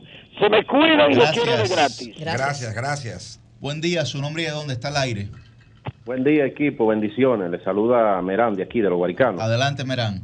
Mire, hermano, hice un llamado eh, al Ministerio de Salud Pública y he visto jornadas fumigando y eso nos alegra muchísimo. Espero que sigan en toda en todo Santo Domingo Norte, porque para nadie es un secreto que tenemos mucha vulner- vulnerabilidad y necesitamos que se siga haciendo ese trabajo y pedirle a la clase política no politizar este tema, ¿eh? Pasen buenos días. Muy bien, gracias. gracias. Los de- de ambos lados. son políticos. De Buen lados. día, su nombre y de dónde está el aire. Buen día. Se asustó. Huyó, huyó. Ah, no, está bien, Eso es. Cristian llamando desde aquí mismo. No, no. Tiene un, centro de llamada. Buen día, su nombre y de dónde está el aire. Sí, buenos días. Sí, adelante. El país en blanco desde la zona oriental. Escríbale algo. Sí. Mi opinión con relación al tema más preocupante que tiene la sociedad dominicana en estos momentos, que es el dengue, ha sido por el descuido de las autoridades. Porque aquí, en este gobierno, no se ha hecho una campaña de publicidad como la que se hacía antes. Cloro untado, tanque tapado, en cualquier charquito nace un mosquito. Y por la poca inversión en este tema tan importante de, de salud, a este gobierno hay que cargarle la cantidad de muertos que lleva dengue. Pasen buen día. Está su llamado, muchas gracias. Buen día, su nombre y de dónde está el aire. Sí, yo solo quiero responder a esa última llamada. Sí. Si él se sabe los estribillos de los de las campañas publicitarias, no hay que decírselo, él tiene simplemente que eliminar los criaderos. Nosotros como ciudadanos que tenemos que aprender a hacer, y valga la redundancia, ciudadanía responsable, ciertamente tenemos que exigir de nuestras autoridades las campañas y las inversiones en salud, etcétera. Pero a mí no hay que decirme que elimine los criaderos por un spot publicitario para yo eliminarlo de mi casa. Bien, Bueno, muchas pero a mucha gente sí. Claro. Sí. No Y se puede plantear la comunicación solamente a partir de la experiencia o de la información que maneja. Pero cada bueno decirle a la gente que está cansado no de es- escuchar lo que lo haga también. Tenemos que hacerlo. No, no vamos a echarle la culpa a la gente ahora. Roselvis, o sea, vamos a tratar de que las cosas se hagan Llamar a la gente a hacerlo es eso lo que te estoy diciendo. Claro, claro. La población va cambiando. Claro. Gente Claro. que eran niños van haciéndose adultos, van teniendo hogares y necesitan recibir la información. Procesos sociales son dinámicos, eso, es- eso, es- eso está eh, dentro de la logicidad del propio, de la propia sociedad. O sea que Se hizo, pero hay que repetirlo, bien. Los 10 mandamientos tienen Bueno. 2000 años y todavía hay que repetirlo, porque la gente ni se lo sabe ni lo aplica, señores. Sí. La campaña de concientización tiene que mantenerse. Rayos. Buen día. Buen día, su nombre es dónde está al aire. Buen día. Yo entiendo que el gobierno ga- gastó el dinero de publicidad en reelección y por eso no, no hubo una campaña de, de concientización a la población con relación al dengue. Bien, ahí está su llamado. Buen día, su nombre es dónde está al aire. Sí, buenos días. Eh, eh, mi, mi no- mi nombre Se fue esa. Nombre. Se fue. Se cayó, caramba. Sí, se cayó. Parece que tenemos un tema con la línea 3 aquí. que- Buen día, su nombre y de dónde está al aire. Buenos días, el León de Manhattan. Vaya, León, pero. pero No venga tenía acá. votado. ¿Y qué ha sido de, qué ha sido No, de usted? ¿Qué es lo suyo? votado no, porque esos 46 mil pensionados que tiene Luis Abinader para estar dañando todos los programas llamando ahí. Y que la emisora le ponen un algoritmo para que esos teléfonos entren. Eso no dejan entrar a nadie. Oh, fresco. Entonces, yo le quería decir a ustedes que hace más de dos meses y medio yo vi a Bauta Roja advirtiéndole eso y se lo advirtió en varios programas y todas las cuestiones porque esos 8 mil millones más lo que utilizan las instituciones más los 46 mil pensionados que, que tiene este gobierno y los que tienen pagándole botellas para que estén llamando a los programas ese dinero debieron utilizarlo para hacer una publicidad profusa para orientar y que la gente siempre esté atenta, pero no, se esperó a que se eh, produjera una infección masiva para entonces ahora hacer una licitación de, de 10 millones de vacunas de, de- del dengue, porque el negocio es lo que prevalece. Y por otro lado, para terminar, Sí. para terminar, en la cuestión del problema haitiano, el buen manejo que le dio eh, eh, Luis Abinader, por primera vez en la historia unió a todos los haitianos contra de nosotros. Siguieron haciendo el canal. Lo van a inaugurar el 18 de, de, de- de Noviembre. Pero además de eso, quebró a los comerciantes y a los productores pequeños y medianos. Pero eh, en la otra semana, cuando vinieron a la frontera, los haitianos le sacaron la lengua a ese inepto incapaz. Buenos días. Un saludo a mis amigos de la Fuerza del Pueblo. Abrazo Siempre al senador de atentos. hermana Mirabal, Bautas Rojas. Buen día, su Siempre nombre y de atentos dónde está aquí aire. al programa. Sí, gracias, buen día. Adelante. Oye, pero es, es raro porque en los gobiernos de, de Leonel Fernández es donde hubo más muertes por dengue. Ahí ¿Y están los números. gente está- 2005, 2014, increíble. Tienen razón, pues lo están manejando excelente ahora. Nada más por eso. Sí, no, no se está manejando excelente, pero es que no tienen calidad moral para hablar de eso. Mire, mi hermano, Ay, mientras seamos eso dominicanos tenemos calidad, pero venga acá. Sí, no, no, no tienen, no, los del PLD no tienen calidad moral para hablar de, del dengue. Que me perdonen. Y por eso es que Luis todos los meses suben las encuestas porque son unos gallos locos los que llaman ahí. Bueno, está Llegar a bien, esa es su 150 en este apreciación. Buen día, su nombre y de dónde está al aire. Sí, bueno, te habla Deli de la Romana. Dale. Pero mira, uno de los problemas de la oposición, y es en todos los gobiernos, te estoy hablando genéricamente, es que cuando son temas delicados, lo politizan, y por eso es que tú ves que como que la gente dice, "¿Y- pero ¿y esta gente? ¿Y, esto? Porque es que, como un tema tan delicado, el gobierno va a venir... Entonces, antes de politizarlo, busca tus estadísticas, a ver, déjame ver si mi gobierno esto estuvo bajito, déjame ver. Entonces tú atacas por ahí, pero no venga, como dijo el caballero, y me excusan, eh, gente como un gallo, como gallo, como un gallo loquismo, diciendo no, que, que el dengue, que el gobierno, óyeme, es que eso es un problema de todos, eso no es del gobierno, eso es de todos. O sea, todos tenemos que contribuir a que estas cosas no pasen. Vámonos con esta última llamada. Buen día, su nombre y de dónde está al aire. Hello, buena, es de Nagua. Dale, Nagua. Aquí en el hospital de Nagua, si hay 100 embarazadas, hay 80 haitianas. Hay que prepararla ahí mismo. Si quieren ustedes que, que vayan a Haití a parirlo. Cerramos ahí. Muy, muy benevolente. Sí. Tú coge otra, coge otra. Su nombre y de otra. dónde está aire. Vamos a coger otra. vamos ¿Quién es el afortunado? Buen día, adelante. No sabes qué es peor. Buen día, buen día. Eh, Yuri, Yuri, saludos, Orlando de Nueva York. Adelante. Eh, un, dos cosas. Número uno, eh, yo soy eh, un, un mediano productor avícola en Santiago junto a mi padre. Mi padre se retiró y él eh, me ayuda con el, con el proyecto. Bueno, yo tengo seis años en Estados Unidos y todo el que se va a Estados Unidos siempre re- quiere regresar y uno busca la manera de cómo regresar. Bueno, yo casi este un fue mi proyecto, ese, ese es mi proyecto. Yo soy un productor de alrededor de 100 mil, 115 mil unidades de huevo a la semana. Eh, yo tengo un consumo diario de 55, 65 quintales de alimento a 25 dólares la unidad o el saco de alimento eh, diario, para que hagan un número. Eso es en dólares, ¿ok? Eso sin nómina, sin agua, sin luz, sin gastos fijos, sin nada de eso. ¿Verdad? Ahora mismo yo estoy produciendo, no, yo estoy vendiendo para comprar alimento para tres días y medio. Los otros tres días los tengo yo que solventar de mi bolsillo. Ok, el gobierno hizo un plan para la compra de huevos por el INESPRE, por 60 mil cosas que sinceramente yo no entiendo. Cuando tú llenas la aplicación, que yo la llené hace tres semanas, dos semanas y pico, eh, no te da ningún recibo, no te da ningún número, no te da ningún ticket, no te manda un correo para atrás, no te manda nada. Tú llenas la aplicación y la manda y tú no tienes recibo. Ah, te vamos a llamar. Eso es lo que dice que te van a llamar. Puse dos teléfonos y ninguno recibí llamada. Vuelvo y digo, 115 mil unidades de huevo a la semana, vendidos a 2.50 eh, a 2.5 pesos por unidad ahora con el peso actual. Y la producción de un huevo, el costo de producir un huevo cuesta 4 dólares con 10 centavos. Saquen los números. O sea, estoy quebrado. Ayer hacen una reunión y dicen que van a comprar la gallina, que van a comprar los huevos, que van a comprar esto, que van a ayudar, que van a decir, pero no dicen fecha, no dicen nada.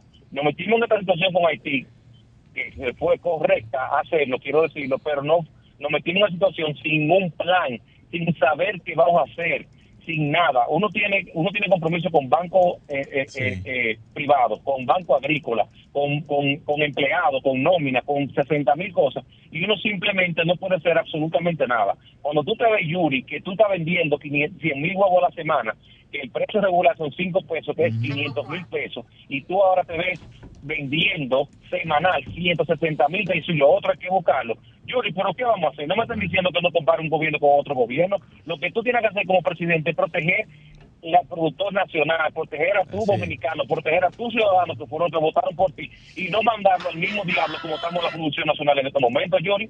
Bueno. Cambio fuera.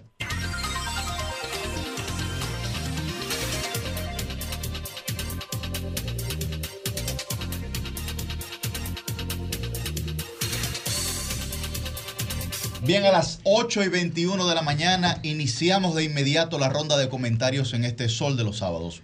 Muy buen día para don Francisco Guillén Blandino. Muy buenos días, muy buenos días a todos nuestros compañeros en cabina, al equipo de producción y al pueblo dominicano. Señores, eh, muchos temas. Sin embargo, hay un tema que no ha sido lo suficientemente abordado esta semana en la opinión pública, en los medios de comunicación y en la prensa. Y es un tema sumamente importante para la República Dominicana por lo que trata y por el remitente o por el emisor de la información. El Departamento de Estado de los Estados Unidos publicó el informe sobre inversión extranjera, el clima de inversión extranjera en la República Dominicana del 2023. Y lo que establece ese informe no es nada alentador para nuestro país. Es un informe bastante largo que tiene un, un, resumen. Y en ese resumen yo les voy a comentar a ustedes lo que establece el Departamento de Estado por, las, por los análisis que ha hecho el propio Departamento de Estado, las agencias de los Estados Unidos y los reportes que envían los inversionistas de los Estados Unidos en la República Dominicana.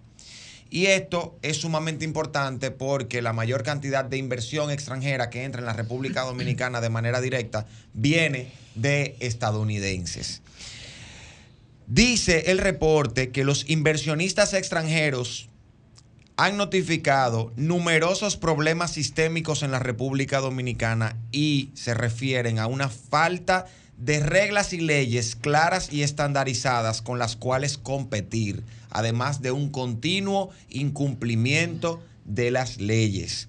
Se quejan por la corrupción que hay en el gobierno nacional y en los gobiernos locales, es decir, ayuntamientos, por la falta de competencia técnica en el gobierno y por el exceso de centralización de las decisiones eh, que hay que tomar en las estructuras gubernamentales, que incluyendo aquellas decisiones que deberían estar sistematizadas con simple entrega de documentos o que son de fácil, digamos, eh, que son de fácil hacer eh, esas decisiones, de fácil tomar, eh, inclu- incluyen la necesidad de que el incumbente de una institución tenga que intervenir para que se tome la decisión. Hablan de un débil una débil protección a los derechos de propiedad intelectual, exceso de burocracia en el Estado y una, un vicio, una, una toma lenta y viciada de decisiones tanto en el ámbito judicial como administrativo. Este informe dice también que hay debilidad en las leyes relativas a la propiedad de tierras, a la propiedad inmobiliaria, y hay mucha interferencia con el ejercicio de los derechos de propiedad privada. Dicen que el- hay una percepción de inconsistencia, opacidad y exceso de tiempo en los procesos de toma de decisiones administrativas y una larga eh, cadena de opacidad en ciertas en, en ciertos otros estamentos públicos. Miren, esto yo lo traigo a colación porque el Departamento de Estado acaba de publicar este informe, donde está eh, dándole un fuerte golpe al sistema dominicano, al ordenamiento jurídico dominicano y al gobierno dominicano encabezado por Luis Abinader en función de, sobre todo, de la falta de cumplimiento de la ley, de la falta de transparencia, de la corrupción y de la falta de capacidad técnica en las instituciones públicas que dirigen los funcionarios de Luis Abinader. Y esto es preocupante, sobre todo porque es una referencia que toman los inversionistas extranjeros antes de venir a la República Dominicana a traer sus capitales. Pero desde el ámbito de, las políticas públicas y las relaciones entre Estados Unidos y la República Dominicana, esto hay que verlo con, un, con una visión amplia. Mientras sale este informe, el canciller hace tres días dijo que hay una agencia internacional de trabajo de los Estados Unidos que está aquí haciendo evaluaciones e investigaciones para ver cuáles son las condiciones de los trabajadores del área agrícola de la República Dominicana y que eso podría tener un impacto negativo en el sector agrícola, en las exportaciones y sobre todo en el sector arrocero. Estamos viendo lo que está pasando. Pero esto hay que analizarlo también con lo que ocurrió hace casi un año que el azúcar del Central Romana está impedida de entrar en el territorio de los Estados Unidos por supuestamente violar normas internacionales en materia de derechos de los trabajadores. Y esto fue en noviembre del año 2022. Cuando uno ve esta- este tema de manera amplia, la prohibición de entrada de azúcar por parte del Central Romana a Estados Unidos, la investigación sobre los derechos de los trabajadores en el área agrícola y ahora este informe del Departamento de Estado sobre las, las problemáticas que enfrentan los inversionistas estadounidenses y a eso usted le agrega que tenemos tres años sin un embajador nombrado por los Estados Unidos, uno debería preguntarse si realmente nosotros estamos en una buena posición en nuestras relaciones bilaterales con este país o si nos tienen en la mira por alguna razón que todavía no conocemos. Cambio y fuera.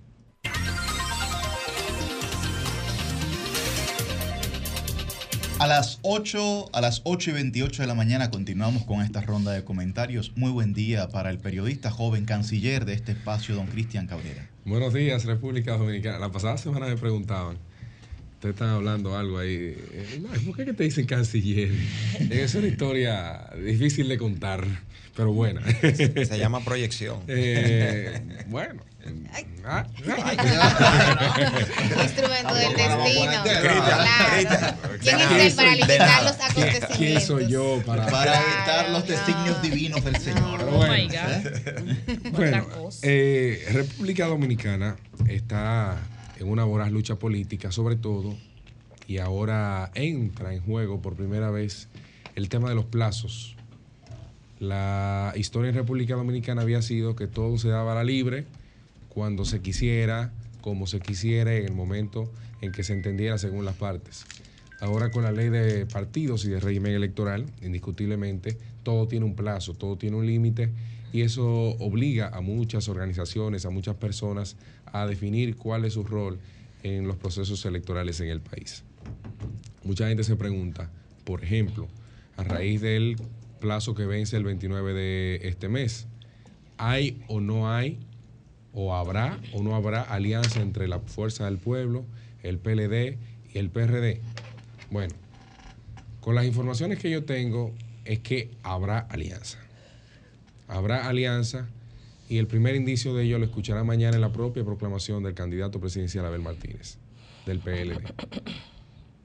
Abel Martínez allí eh, está hasta ahora, por lo menos en su discurso, que dejará caer su chinita respecto al tema.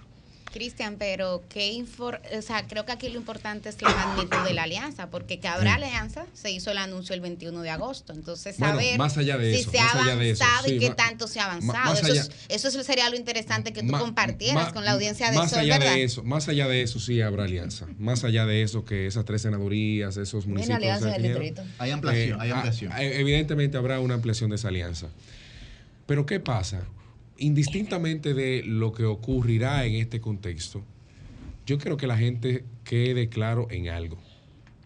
Aunque las coyunturas políticas son las que definen cuál es el transitar de cada una de las organizaciones, de cada uno de los candidatos, ¿Quién imaginaba, por ejemplo, en 2020 que el PLD y la Fuerza del Pueblo podrían terminar unidos recientemente? ¿Quién imaginaba que eh, Juan Bosch y Balaguer levantaran la mano en un momento a Leonel Fernández? ¿Quién imaginaba que eh, José Francisco Peña Gómez pudiera recibir al vicepresidente de quien fue su principal adversario eh, durante mucho tiempo, como fue el caso de Joaquín Balaguer? Son cosas que en política se van dando. Pero donde voy es que Así como el PLD tiene una fragmentación interna, indistintamente de que se dé o no se dé la alianza, de lo que debe ser el proceso electoral venidero, por lo que mucha gente esté en desacuerdo con la alianza, así como la Fuerza del Pueblo tiene gente dentro que está de desacuerdo con la alianza, así también hay que entender que cada partido tiene absoluta libertad de definir con quién se alía y cómo se alía. Y digo esto porque si mañana el PLD decide aliarse al PRM, quién es quién para cuestionarle al PLD que eso puede ocurrir. Claro, hay, hay contextos históricos que conducen a cuestionamientos a esos procesos. Pero si el PLD quiere unirse mañana al PRM, tiene todo el derecho a hacerlo. Si la fuerza del pueblo mañana le da por unificarse con Opción democrática. con opción democrática. ¿Quién le puede cuestionar eso a la fuerza del pueblo y opción democrática? Claro, usted dirá, bueno, pero es que el perfil de Lionel, por ejemplo, no es un perfil que coincide con el de Minú Tavares en estos momentos. Bueno, pero la política se nutre de realidades. Si el PRM y el PRD vuelven a unificar su fuerza después de haberse dicho de todo, después de haberse caído a sillazos, ¿quién es quién para cuestionarle al PRD y al PRM que, que van a unificarse? Bueno, reitero, la política se nutre de realidades. Lo que quiero dejar dicho con esto es que, indistintamente de lo que conduzca cada proceso electoral, no hablo por el hoy, hablo por el 28, hablo por el 32, hablo por el 36 y cualquier año futuro donde se defina.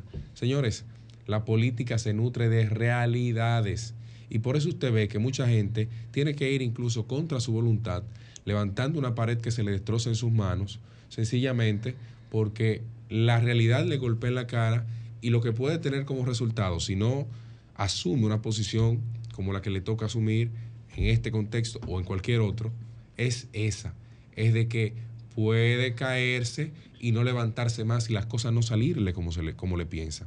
Entonces, que habrá un bloque opositor, Rescate RD, como se ha llamado, eh, a partir de la próxima semana. Bueno, la próxima semana habrá anuncios sobre ese tema.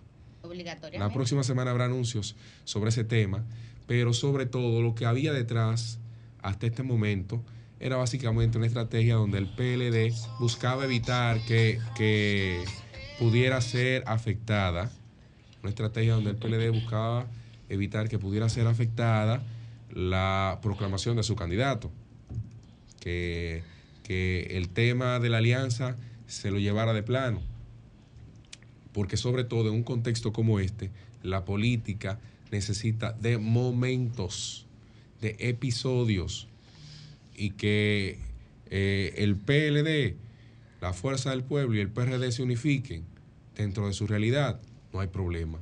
Que el PRM se unifique con gente que nunca se pensó también que haya, no hay problema, señores. En la práctica política, la importancia de los procesos electorales es ganarlo. Es ganarlo. Y si se entiende que a través de mecanismos como ese, ¿quién diría que el PRM estaría pactando con los vinchos, por ejemplo? Eso es una realidad hoy.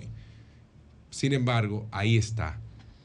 La práctica vence a el discurso, porque a fin de cuentas es eso lo que puede convertir en ejercicio político, en verdad política, en, en- en resultados en el tiempo, lo que por mucho tiempo se, se cacarrea, se, se habla por ahí y se especula. Que haya una alianza, anótelo, que eso va. Cambio y fuera.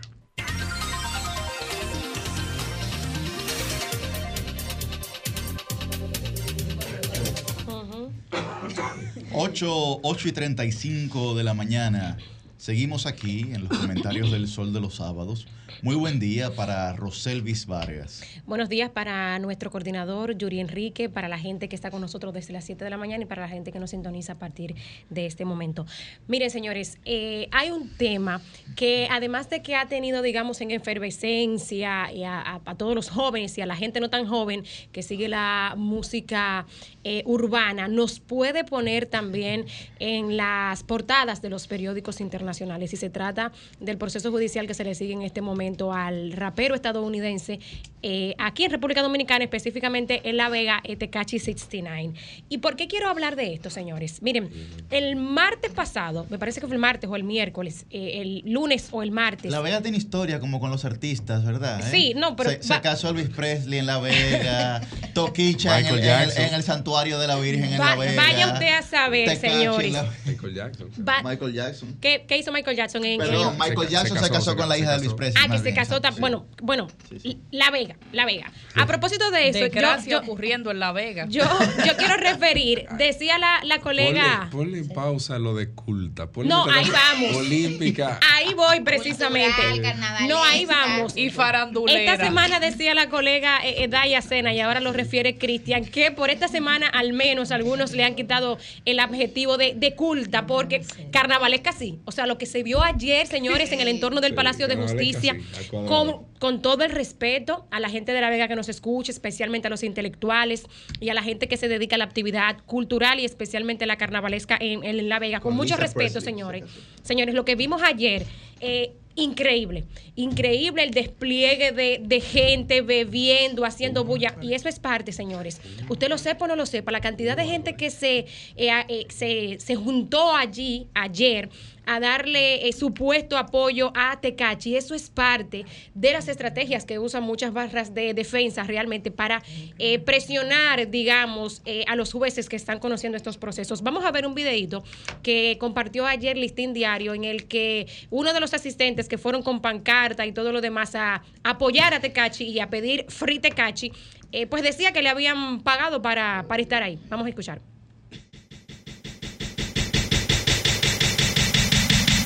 Lo, eh, Dios mío, pero cuando Toda la semana pasa lo mismo. No, Tenemos no, que, que si, si está listo el audio, pero bueno, vamos a ver si antes de que eh, concluyamos el tiempo podemos escuchar a este hombre diciendo que le dieron 1.800 pesos eh, para estar ahí. Y yo estoy segurísima de que mucha de la gente que estaba ahí fue bajo la misma circunstancia porque... eh, Por apoyarte, Cachi, la verdadera exhibición.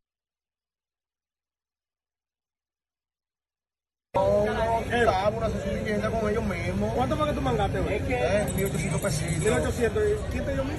Es un pana ahí, tú sabes. Por apoyar. Por apoyar. Por apoyar a Tekashi. Por apoyarte, Cachi. O sea, 1.800 pesos. Esto es tal cual algunos partidos políticos llenan dándole 500 los pesos y un picapollo. No, no, eh, no. Por eso hablo de 500 500 y 200 pesos y un picapollo a, a mucha de la gente que llevan a las actividades políticas. Miren, lo que quiero eh, resaltar de este asunto es lo siguiente.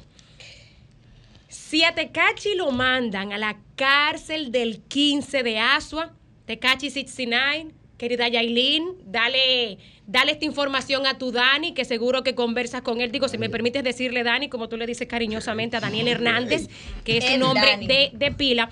Si lo mandan para el 15 de Asua, hay bobo, como dicen los muchachos, como dice mucha de la gente que estuvo ahí ayer, porque por si algunos no lo recuerdan, o nuestra audiencia, quizá eh, parte de ella que no es seguidora de este tipo de temas, no lo sabe, eh, Tecachi Cicinay estuvo condenado a dos años de prisión en Estados Unidos y se le redujo la pena precisamente por colaborar, colaborar con la fiscalía, eh, chivateando, como se dijo eh, literalmente en ese momento, a la banda Nine Tree Gangsta Blue de Brooklyn.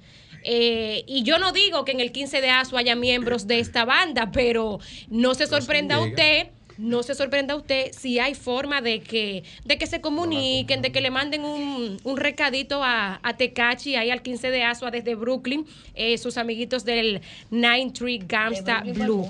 Eh, entonces, lo primero que a mí se me ocurrió desde que eh, yo vi la información de que la solicitud de PP de prisión preventiva era para el 15 de Asua, digo, pero le quieren hacer una maldad, Tecachi. Porque ahí está la cárcel de San Pedro, modelo. Ahí está eh, eh, la cárcel de Monteplata. Que yo soy testigo, señores, de gente que ha salido ciertamente regenerada de la cárcel del- de, de Monteplata. No digo que él se vaya a regenerar ni nada por el estilo. Lo que le quiero decir a ustedes es que nosotros tenemos eh, centros eh, correccionales que pudieran asegurar un poco más la integridad física de este eh, rapero estadounidense de ascendencia boricua y mexicana que ya tiene problemas con gangueros en Brooklyn, señores, en los Estados Unidos, eh, que es una figura muy seguida y que nos puede poner, que puede poner los penales de República Dominicana en los titulares internacionales si a él le llegara a pasar algo.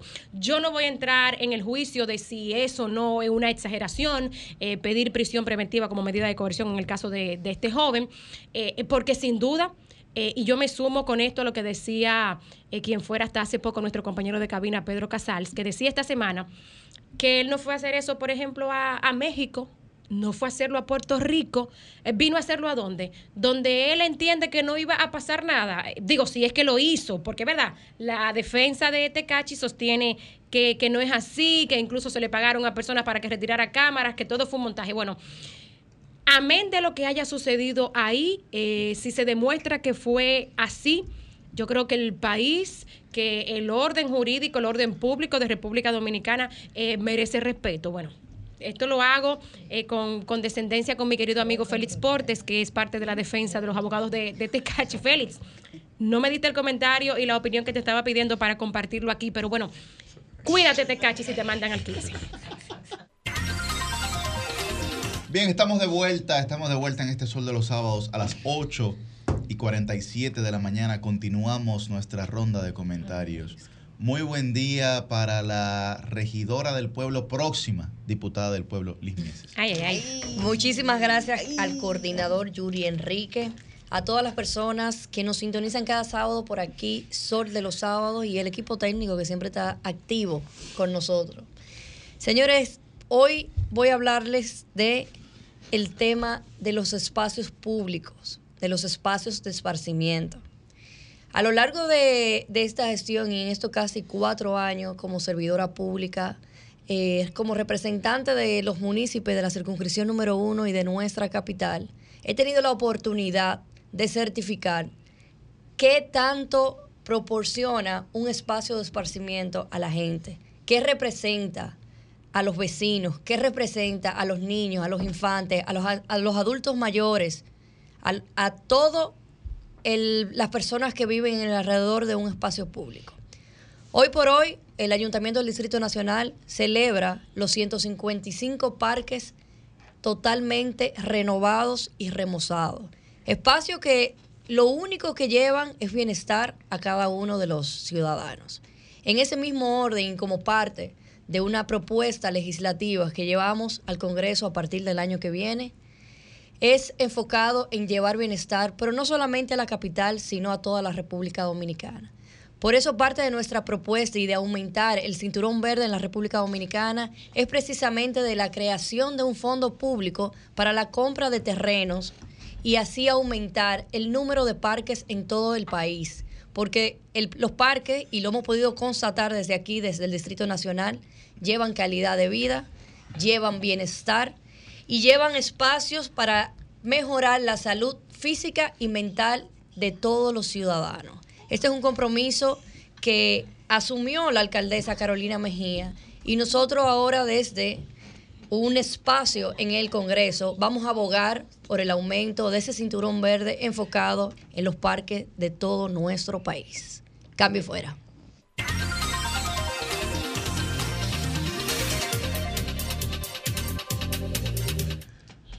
A las 8 y 49 de la mañana, muy buen día para la versátil Susi Aquino Gotro. La voz. La licenciada, la, la, la, la licenciada denunciando los males, males, licenciada, la, la, la, la licenciada. pura Gracias expresión. compañeros, feliz de estar aquí nuevamente para tratar algunos temas eh, de interés. Primero, quiero mencionar una importante inauguración que realizó eh, recientemente, encabezado por el presidente de la República, el Ministerio de Obras Públicas y Comunicaciones del puente Pontón en la provincia de La Vega. Estos trabajos forman parte del proyecto integral de reconstrucción, ampliación y modernización de la autopista Duarte, que como sabemos es una vía pues de suma relevancia para nuestro país. Allí el ministro del INE Ascensión destacó el desarrollo de los trabajos que se llevan a cabo para que esta autopista pueda estar en óptimas condiciones para todos los que transitan por esta vía y fue llevado este puente de Pontón de cuatro a seis carriles, pues tuvo una ampliación y una inversión de 467 millones de pesos. Estos seis carriles están tres por sentido de dirección, tres hacia una dirección y tres hacia otra dirección. E importante decir algunos detalles técnicos de que está soportada en 100 pilotes excavados con un diámetro de 0.80 metros, una profundidad de 23.8 metros, que garantizan, según los expertos en la materia, la vida útil y la seguridad estructural de la obra para las décadas de funcionamiento continuo, de tránsito de carga pesada y de resistencia ante eventos sísmicos. Esto muy importante porque, como sabemos, por la autopista Duarte transitan muchos vehículos pesados y debe de garantizarse pues que todo el que pase por allí, ya sea pesados o no, pues vaya a contar esta, esta importante vía con los mecanismos eh, en su construcción, con los parámetros, los requerimientos para que pueda soportar el paso del tiempo y la carga que por allí pueda pasar. Así que celebramos estos... eh, prestos y estos trabajos para mejorar la autopista Duarte, que es de suma necesidad e importancia para nuestro país.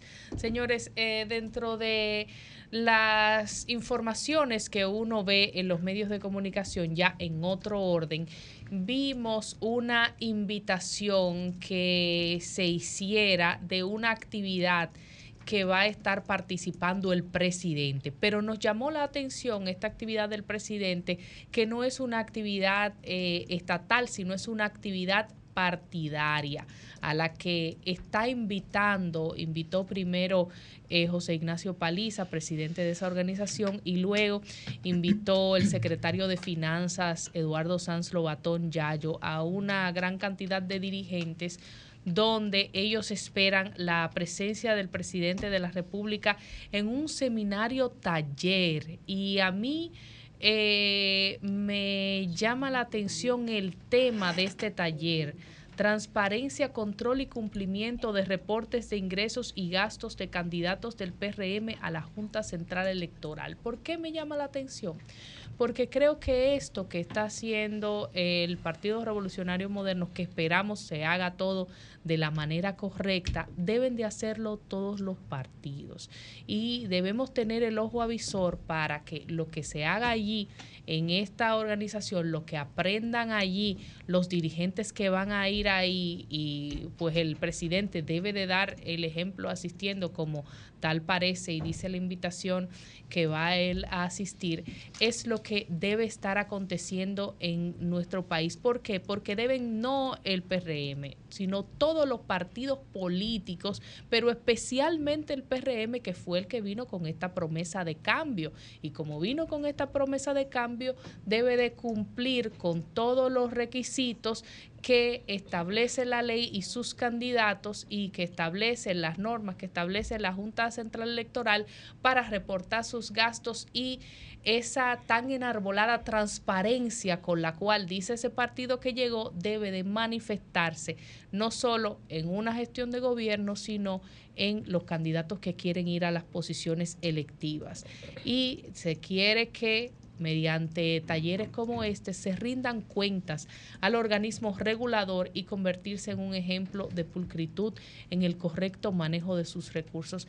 Eso es lo que deben abogar y deben hacer todas las organizaciones políticas. Y yo sé y creo y confío que los demás partidos del sistema deben estar haciendo lo propio. Están haciendo lo propio y muchos tal vez han hecho estos esfuerzos ya previamente, pero no tal vez lo han comunicado de una manera amplia. Nosotros como país tenemos que tener el ojo avisor en todos los partidos políticos y así yo sé que toda la ciudadanía va a fiscalizar que todos esos dirigentes que se supone que van a ir a esa actividad mañana, encabezada por el presidente de la República, que se supone con personas de primer nivel van a adquirir estos conocimientos, pues nosotros como ciudadanía vamos a vigilar porque ellos hagan estos reportes de gastos, este control, esta transparencia y esta fiscalización de una manera adecuada para que entonces se vote por las mejores personas y todo se haga correspondiente a la ley. Necesitamos los mejores candidatos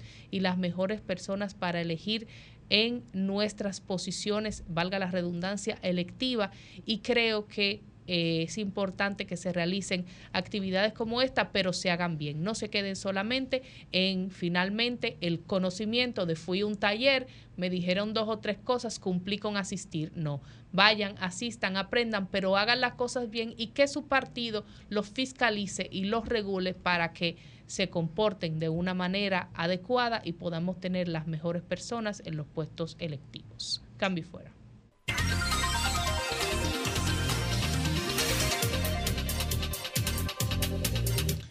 Bien, a las 8 y 56 de la mañana continuamos con esta ronda de comentarios en el Sol de los Sábados. Muy buen día para la embajadora del pueblo, Milicen Uribe. Bueno, yo estoy eh, casi casi renunciando a ese monte de embajadora del pueblo. ¿Ah, sí? Me parece correcto cedérselo a don Cristian Cabrera, quien ha superado con creces la presencia a mí en el exterior. De ahí vino justamente, de ahí vino justamente ese mote. Así me bautizó el equipo hace muchísimos años. Y yo, Yuri, en lo adelante quisiera ser denominada humildemente como la periodista del pueblo. Ah, de yo modo no- que aquí yo- tendrán yo no- su embajador y aquí tendrán su periodista. Yo no puedo desplazar lo que el pueblo ha denominado de una forma. No, eso, sería, eso sería lacerar la voluntad popular. Bueno, miren, muchos temas. Eh, sin embargo, yo coincido con ustedes en que el tema que más preocupa a la sociedad dominicana hoy día es el tema del dengue. Y me parece que no es para menos el nivel de alarma social que ha generado el mismo.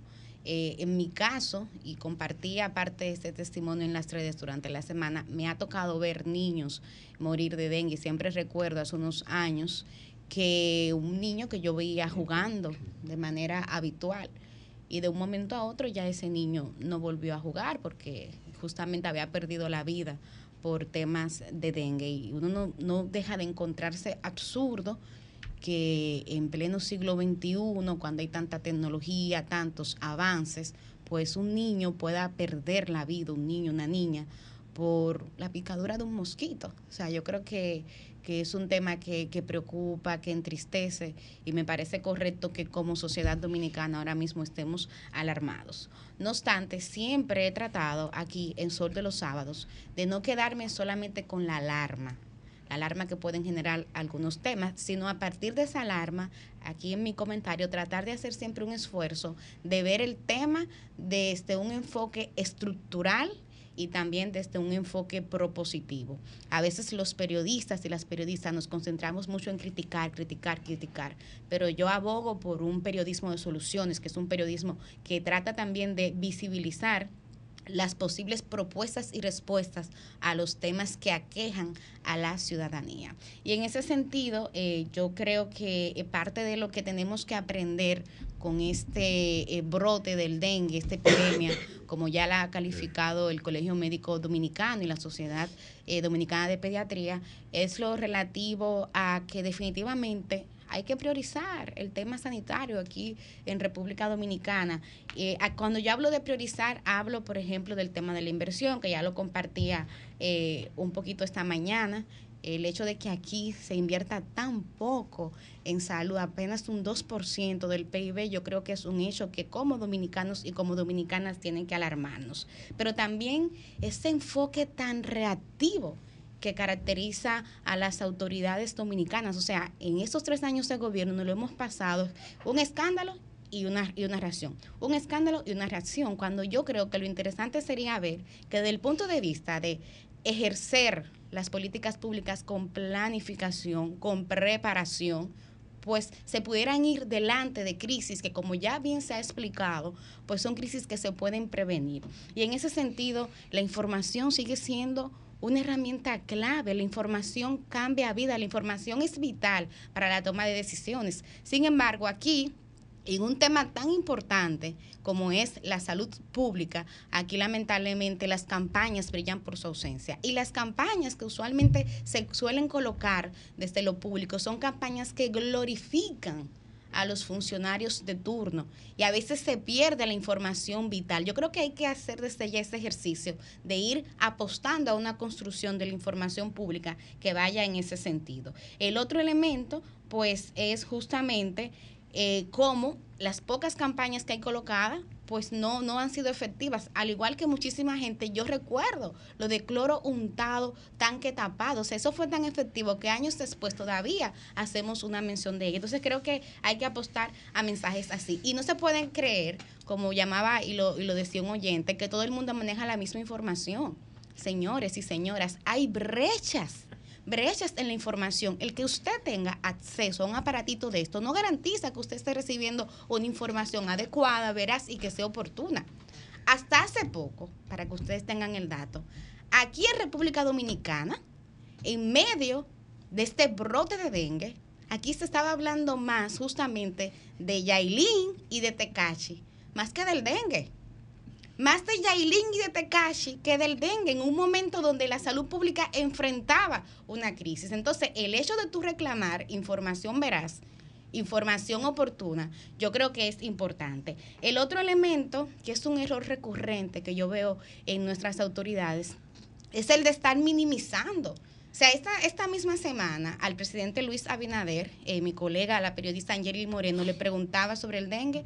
El presidente dio a entender que todo estaba bajo control. Lo mismo hizo el ministro de Salud, Daniel Rivera, en la rueda de prensa que da los miércoles. Cuando no, las cosas no estaban bajo control. Y eso es un error que se comete de manera habitual. O sea, yo creo que más que controlar los elementos en el discurso, hay que controlarlo de verdad en las acciones. Y finalmente, el tema de vivir del pasado, que no lo voy a, argumentar mucho porque también lo he comentado. O sea, no puede ser que ante cada cuestionamiento que se haga el tema de salud, la respuesta sea, fuimos exitosos en el manejo de la pandemia del COVID-19. Hay que pasar la página, hay que seguir avanzando. Creo que eh, el tema de, de la prevención es clave. Aquí parte de ese problema estructural que señalaba es que se invierte poco en el primer nivel de atención que es la atención primaria, que es ahí donde se pueden prevenir las enfermedades. Esta semana también se conmemoraba el Día Mundial de la Lucha contra el Cáncer. Y así como pasa con el cáncer, así como pasa también con las enfermedades mentales, si se invierte más en prevención, tú vas a disminuir lo que el Estado tiene que invertir, por ejemplo, en el caso de medicamentos de alto costo, solamente para citar un ejemplo. Entonces, cierro este comentario diciendo que definitivamente hay que reenfocar nuestras prioridades. Esta semana yo tuve el grandísimo honor de entrevistar al premio Nobel de Economía del 2019, Michael Kremer, y él se pasó la entrevista entera diciendo que había que priorizar el tema de la salud y el tema de la educación para tú reducir pobreza. Entonces yo creo que a eso hay que apostar. Y ahí le tengo que decir que la tarea es de la ciudadanía. Los cambios más importantes que se han hecho en la República Dominicana en los últimos 20 años han surgido de la ciudadanía. Hay que seguir apostando a ella y ahora, así como se hizo con el 4% para educación, así como se hizo con la preservación del medio ambiente, así como se hizo con el tema de la lucha contra la corrupción y la impunidad, ha llegado el momento, dominicanos y dominicanas, de que prioricemos, prioricemos el tema de la salud. Cambio fuera.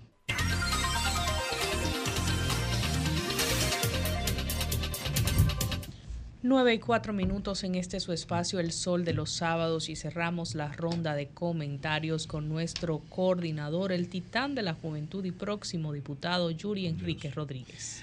Bueno, señores, miren, yo creo que cuando las prioridades están definidas en la vida de cualquier persona, lo otro se hace muy fácil. Y yo creo que las prioridades de esta gestión gubernamental han quedado bastante definidas en la ley de presupuesto para el año 2024. Una sola asignación que se hace llamar Estrategia, Comunicación y Prensa Gubernamental tiene un presupuesto mayor que el de los siguientes ministerios. Anoten. Economía, Deportes, Ministerio de Trabajo, Ministerio de la Mujer, Ministerio de Cultura, Ministerio de la Juventud, Ministerio de Energía y del MAP, que es el Ministerio de Administración Pública. Lo que nosotros estamos viendo y que la gente ha comenzado a generar conciencia de eso, es que es verdad que hay mucha publicidad, el problema es que hay poca gestión. Y el caso del dengue es el ejemplo más representativo de esa realidad.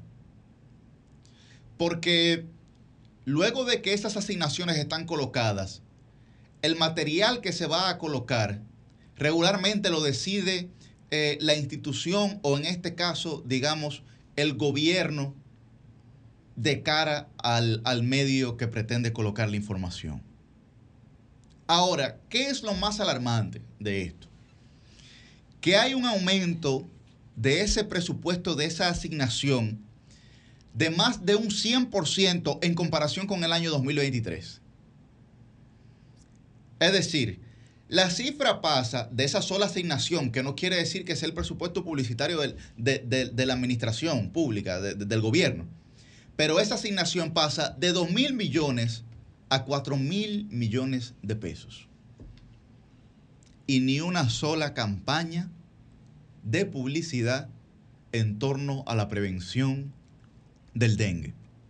Ahora bien, ¿qué es aún más o tan preocupante dentro de la ley de presupuesto eh, general del Estado para el año 2024? Señores, el gasto de capital, es decir, la inversión pública en este país, va a ser solamente de un 11,4%. Cuando usted le mencionen gasto de capital en un presupuesto, usted lo que se tiene que imaginar es lo siguiente, son los recursos que se destinan para incrementar el patrimonio y la producción del Estado, es decir, construcción de escuelas, de viviendas, de hospitales, de carretera, etcétera, que generan por demás un círculo virtuoso eh, en la economía por la construcción. ¿Ustedes saben cuánto se va a dedicar al gasto corriente? El resto, el 88,6%. Cuando usted le pregunten por gasto corriente, ustedes saben eh, el ejemplo más representativo.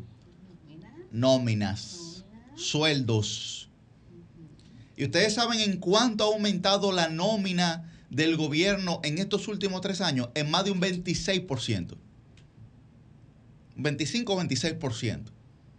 Estamos hablando eh, de la gente que decía eh, que la nómina abultada del Estado era insostenible para la sociedad dominicana. Es de eso que estamos hablando.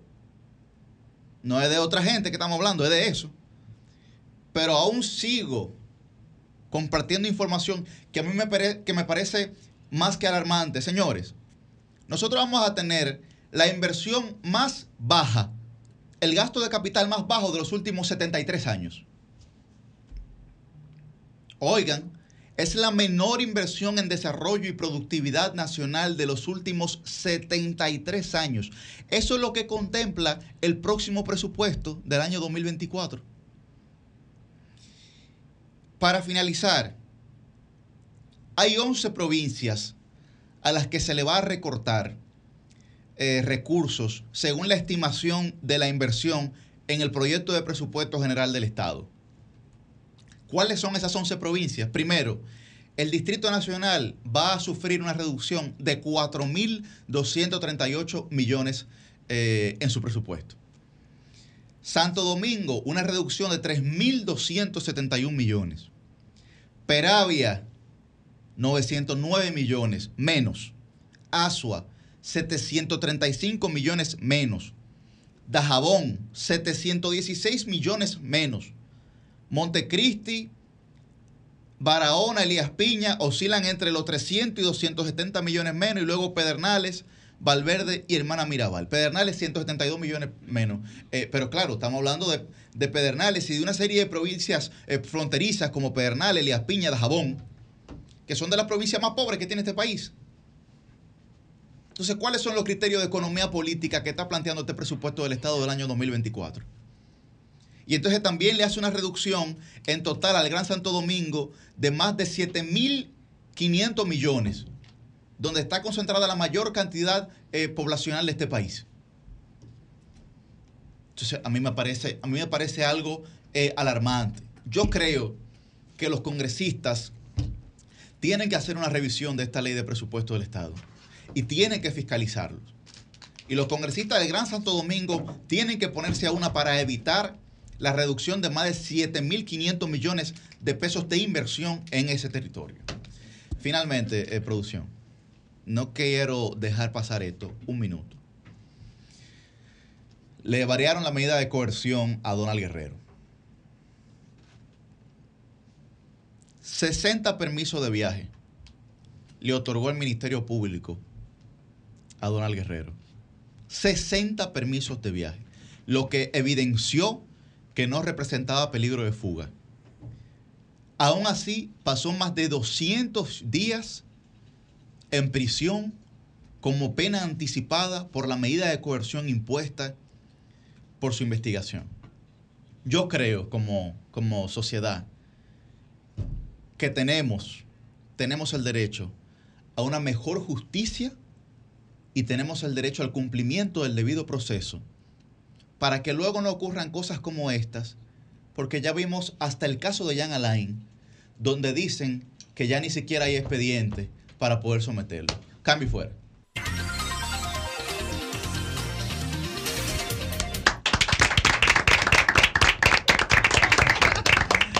Bueno, señores, el sol de los sábados sigue dando palos. Hoy con nosotros está Ángel Hernández, el ministro de Educación de, de, nuestro país, y con él vamos a hablar de todos los temas que cada sábado nosotros conversamos aquí y de los que la sociedad dominicana en sentido general está bastante interesada. Muy buen día, ministro. Bueno, muchas gracias por la invitación y nada, espero cumplir con sus expectativas. Un teenager, el ministro, señores, jovencito, así como nosotros, cool y todo, hoy sí, sábado. Vino en su modo juvenil. Bienvenido, señor ministro. Modo Gracias, sábado, mi amor. modo sábado. Bueno, Ángel, eh, quisiéramos eh, comenzar eh, haciendo un breve esbozo del momento en que vive ahora mismo el Ministerio de Educación, cuáles son las prioridades, los temas que ustedes como ministerio están priorizando ahora mismo. Bueno, desde el principio, desde que llegamos al Ministerio de Educación, nosotros solamente hemos tenido una sola prioridad, que es garantizar que los niños aprendan. Y en torno a esa idea se ha articulado todo el proceso que se ha seguido en el Ministerio de Educación, muy especialmente todo lo que tiene que ver con el fortalecimiento del aprendizaje de los niños en los primeros cuatro grados de primaria y hasta ahora estamos eh, re- encontrando resultados. De hecho, sí, dicho sea de paso, pues para fortalecer esa iniciativa se desarrolló un nuevo currículum que fue experimentado el año pasado y ya está formalmente aprobado. También un nuevo sistema de evaluación de los aprendizajes que hace énfasis en el tema cualitativo, desde el punto de vista de que se establecen indicadores para medir el éxito de los niños en las escuelas, desde el segundo grado de primaria.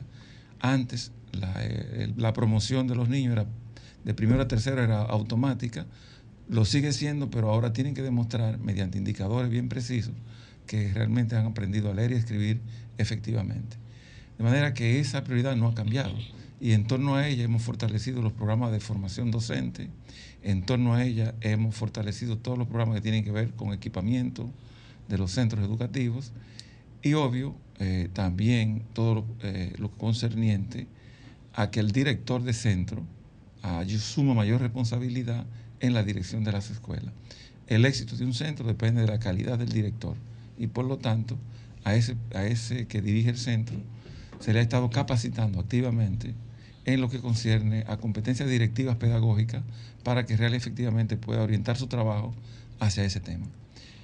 Si quieren, sigo hablando más sobre ministro, ministro, bueno, vamos, vamos a, a, picar el Ministerio de Educación en los diversos temas Sí. que eh, tiene algún tipo de vinculación. Me gustaría tratar el tema de la seguridad de los estudiantes. Recientemente vemos una situación que se da, por ejemplo, en el Liceo Unión Panamericana, donde los estudiantes al salir de las clases eh, tienen el problema de que salen y es a enfrentarse a a- a- con machete, con cuchillos y demás. Con los de la excelencia, Ju- ¿no? justo- el otro de la excelencia. Sí, justo ahí, en una, digamos que en plena ciudad, entre Kennedy y San Martín, que uno dice, eso Sí. está ante los ojos de todo el mundo. Pero tenemos casos recientes como el de eh, San Pedro, donde un estudiante, a un estudiante le cercenaron la mano justo saliendo de la escuela.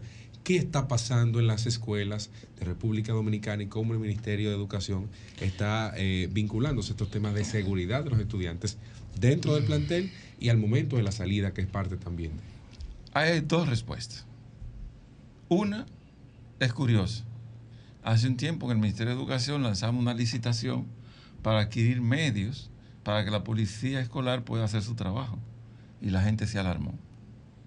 Lo que usted me está diciendo le da la razón al ministerio.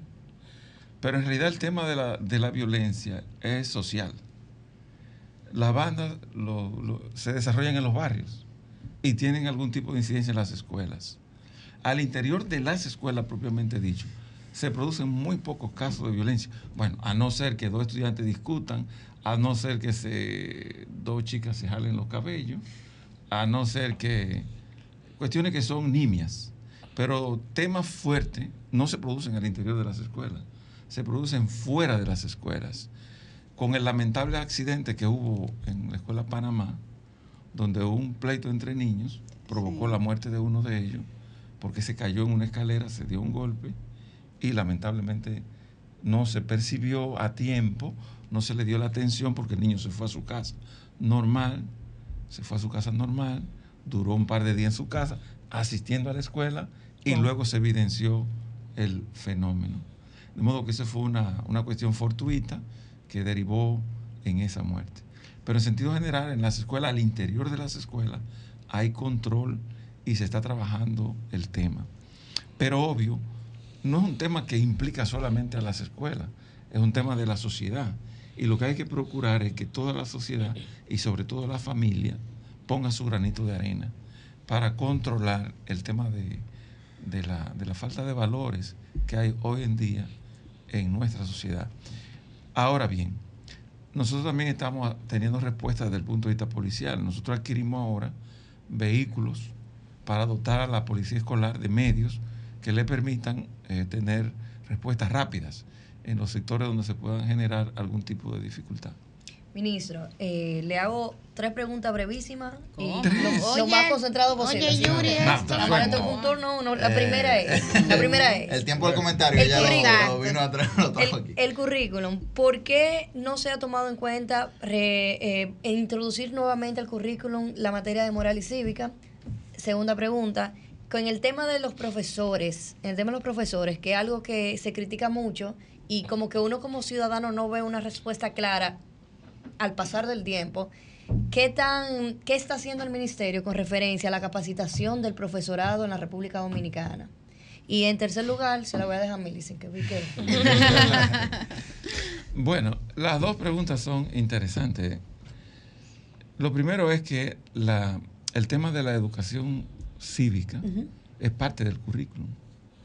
es lo que llamamos un eje transversal. Formación integral. Es- no, es un programa que se desa- es, digamos, como un eje transversal, se desarrolla en todos los grados. En todos los grados. Pero está como materia. No, como, como asignatura no está. Como Está contenido en diferentes Como asignaturas. contenidos. Ujú. Por- se trabajan muchísimos temas, por ejemplo, el tema de la vialidad. Buenísimo. El tema es un tema que se trabaja en el currículum. El tema de los derechos constitucionales es un tema que se trabaja en el currículum. El tema de la eh, educación medioambiental es un tema que se trabaja en el currículum.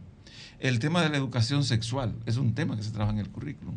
Pero se trabajan a lo largo de la formación de los niños, haciendo énfasis en determinados momentos educa- del proceso educativo, haciendo énfasis en determinados temas en función de la naturaleza de la asignatura. Y en relación a los, a los docentes, actualmente se está haciendo una enorme inversión en formación de docentes. De hecho, en el verano solamente se capacitaron 123 mil docentes en lo que tiene que ver con el nuevo currículum y el sistema de evaluación de los aprendizajes. Y es una actividad que es permanente. Nosotros estamos trabajando con ese tema en forma recurrente y en forma permanente. De hecho, se reestructuró el sistema de formación del Ministerio de Educación. Hay dos entidades que forman. Uno es el INAFOCAN y otro ISFODOSO. ISFODOSO es una universidad y como tal, su vocación es formar estudiantes en el nivel de formación de licenciatura, en posgrado también, puede llegar hasta doctorado. Pero el INAFOCAN, que estaba financiando programas de grado, esa no es su vocación. La vocación de INAFOCAN es la educación continuada. Y por lo tanto, a partir ya de este año, INAFOCAN no financiará ningún programa de licenciatura para concentrar los recursos en formación de docentes en- de manera continua. Y por eso le decía ahorita que hemos hecho mucho énfasis en formación de docentes en los primeros grados y también ahora trabajando mucho el tema de, de la educación para técnico profesional. Dicho sea de paso, durante el año pasado nosotros formamos 24 mil docentes que fueron nombrados eh, de recién nombramiento y están obligados a hacer un curso de inducción, hacer la inducción y utilizamos 18 universidades. Es el programa más grande que se ha hecho en el país y probable en América Latina en materia de formación de docentes para incorporarlo al trabajo. Ministro, eh, usted hablaba de las de los niños de segundo a tercer grado, por ejemplo, ¿no? En el libro de texto de sociales de segundo grado hay una incursión de conocimiento sobre las ONG y hace alusión directa a participación ciudadana.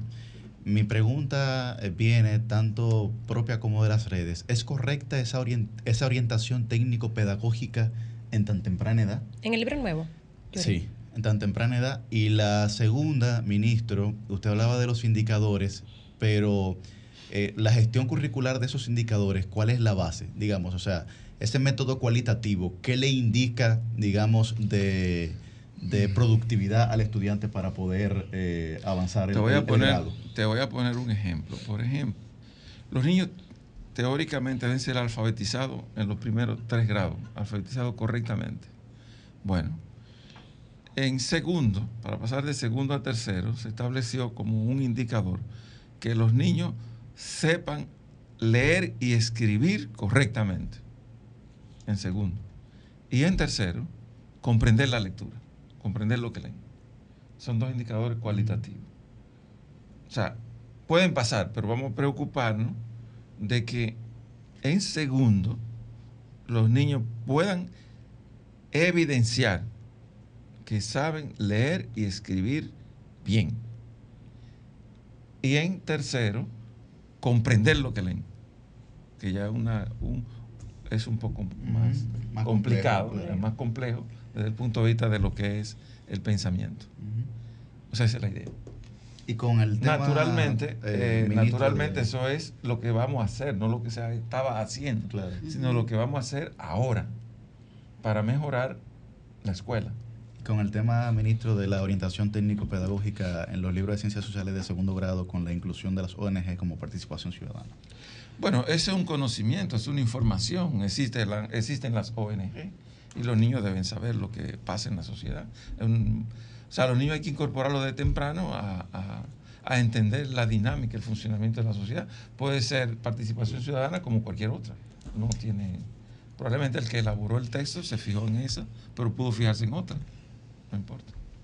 Ministro, en el mes de mayo aproximadamente, y quiero hacer esta pregunta para darle seguimiento al tema, el Ministerio de Educación hizo un reporte, hizo un informe donde se relataba que 289 intentos de suicidio habían sufrido eh, los estudiantes que pertenecen al sistema público educativo y oche- 875 autolesiones eh, en este reporte, así como también detallan que muchos de ellos, 331 jóvenes, tenían situaciones asociadas al consumo de alcohol. Este era un reporte eh, también dado por eh, la parte de orientación del ministerio.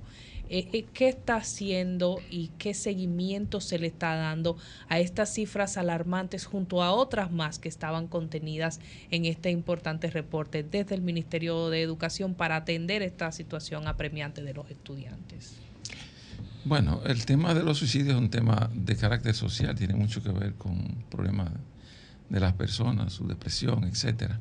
Y el ministerio acaba de instalar y de poner en funcionamiento a nivel nacional un centro de atención permanente, permanente, para que cualquier niño o docente a nivel nacional pueda llamar por una línea que está establecida y hay todo un equipo de psicólogos, psiquiatras, etcétera, dando atención para cualquier niño que tenga alguna dificultad o cualquier docente que tenga, porque no solamente son los niños, también los docentes Claro. pueden tener y sufrir ese tipo de, de situaciones.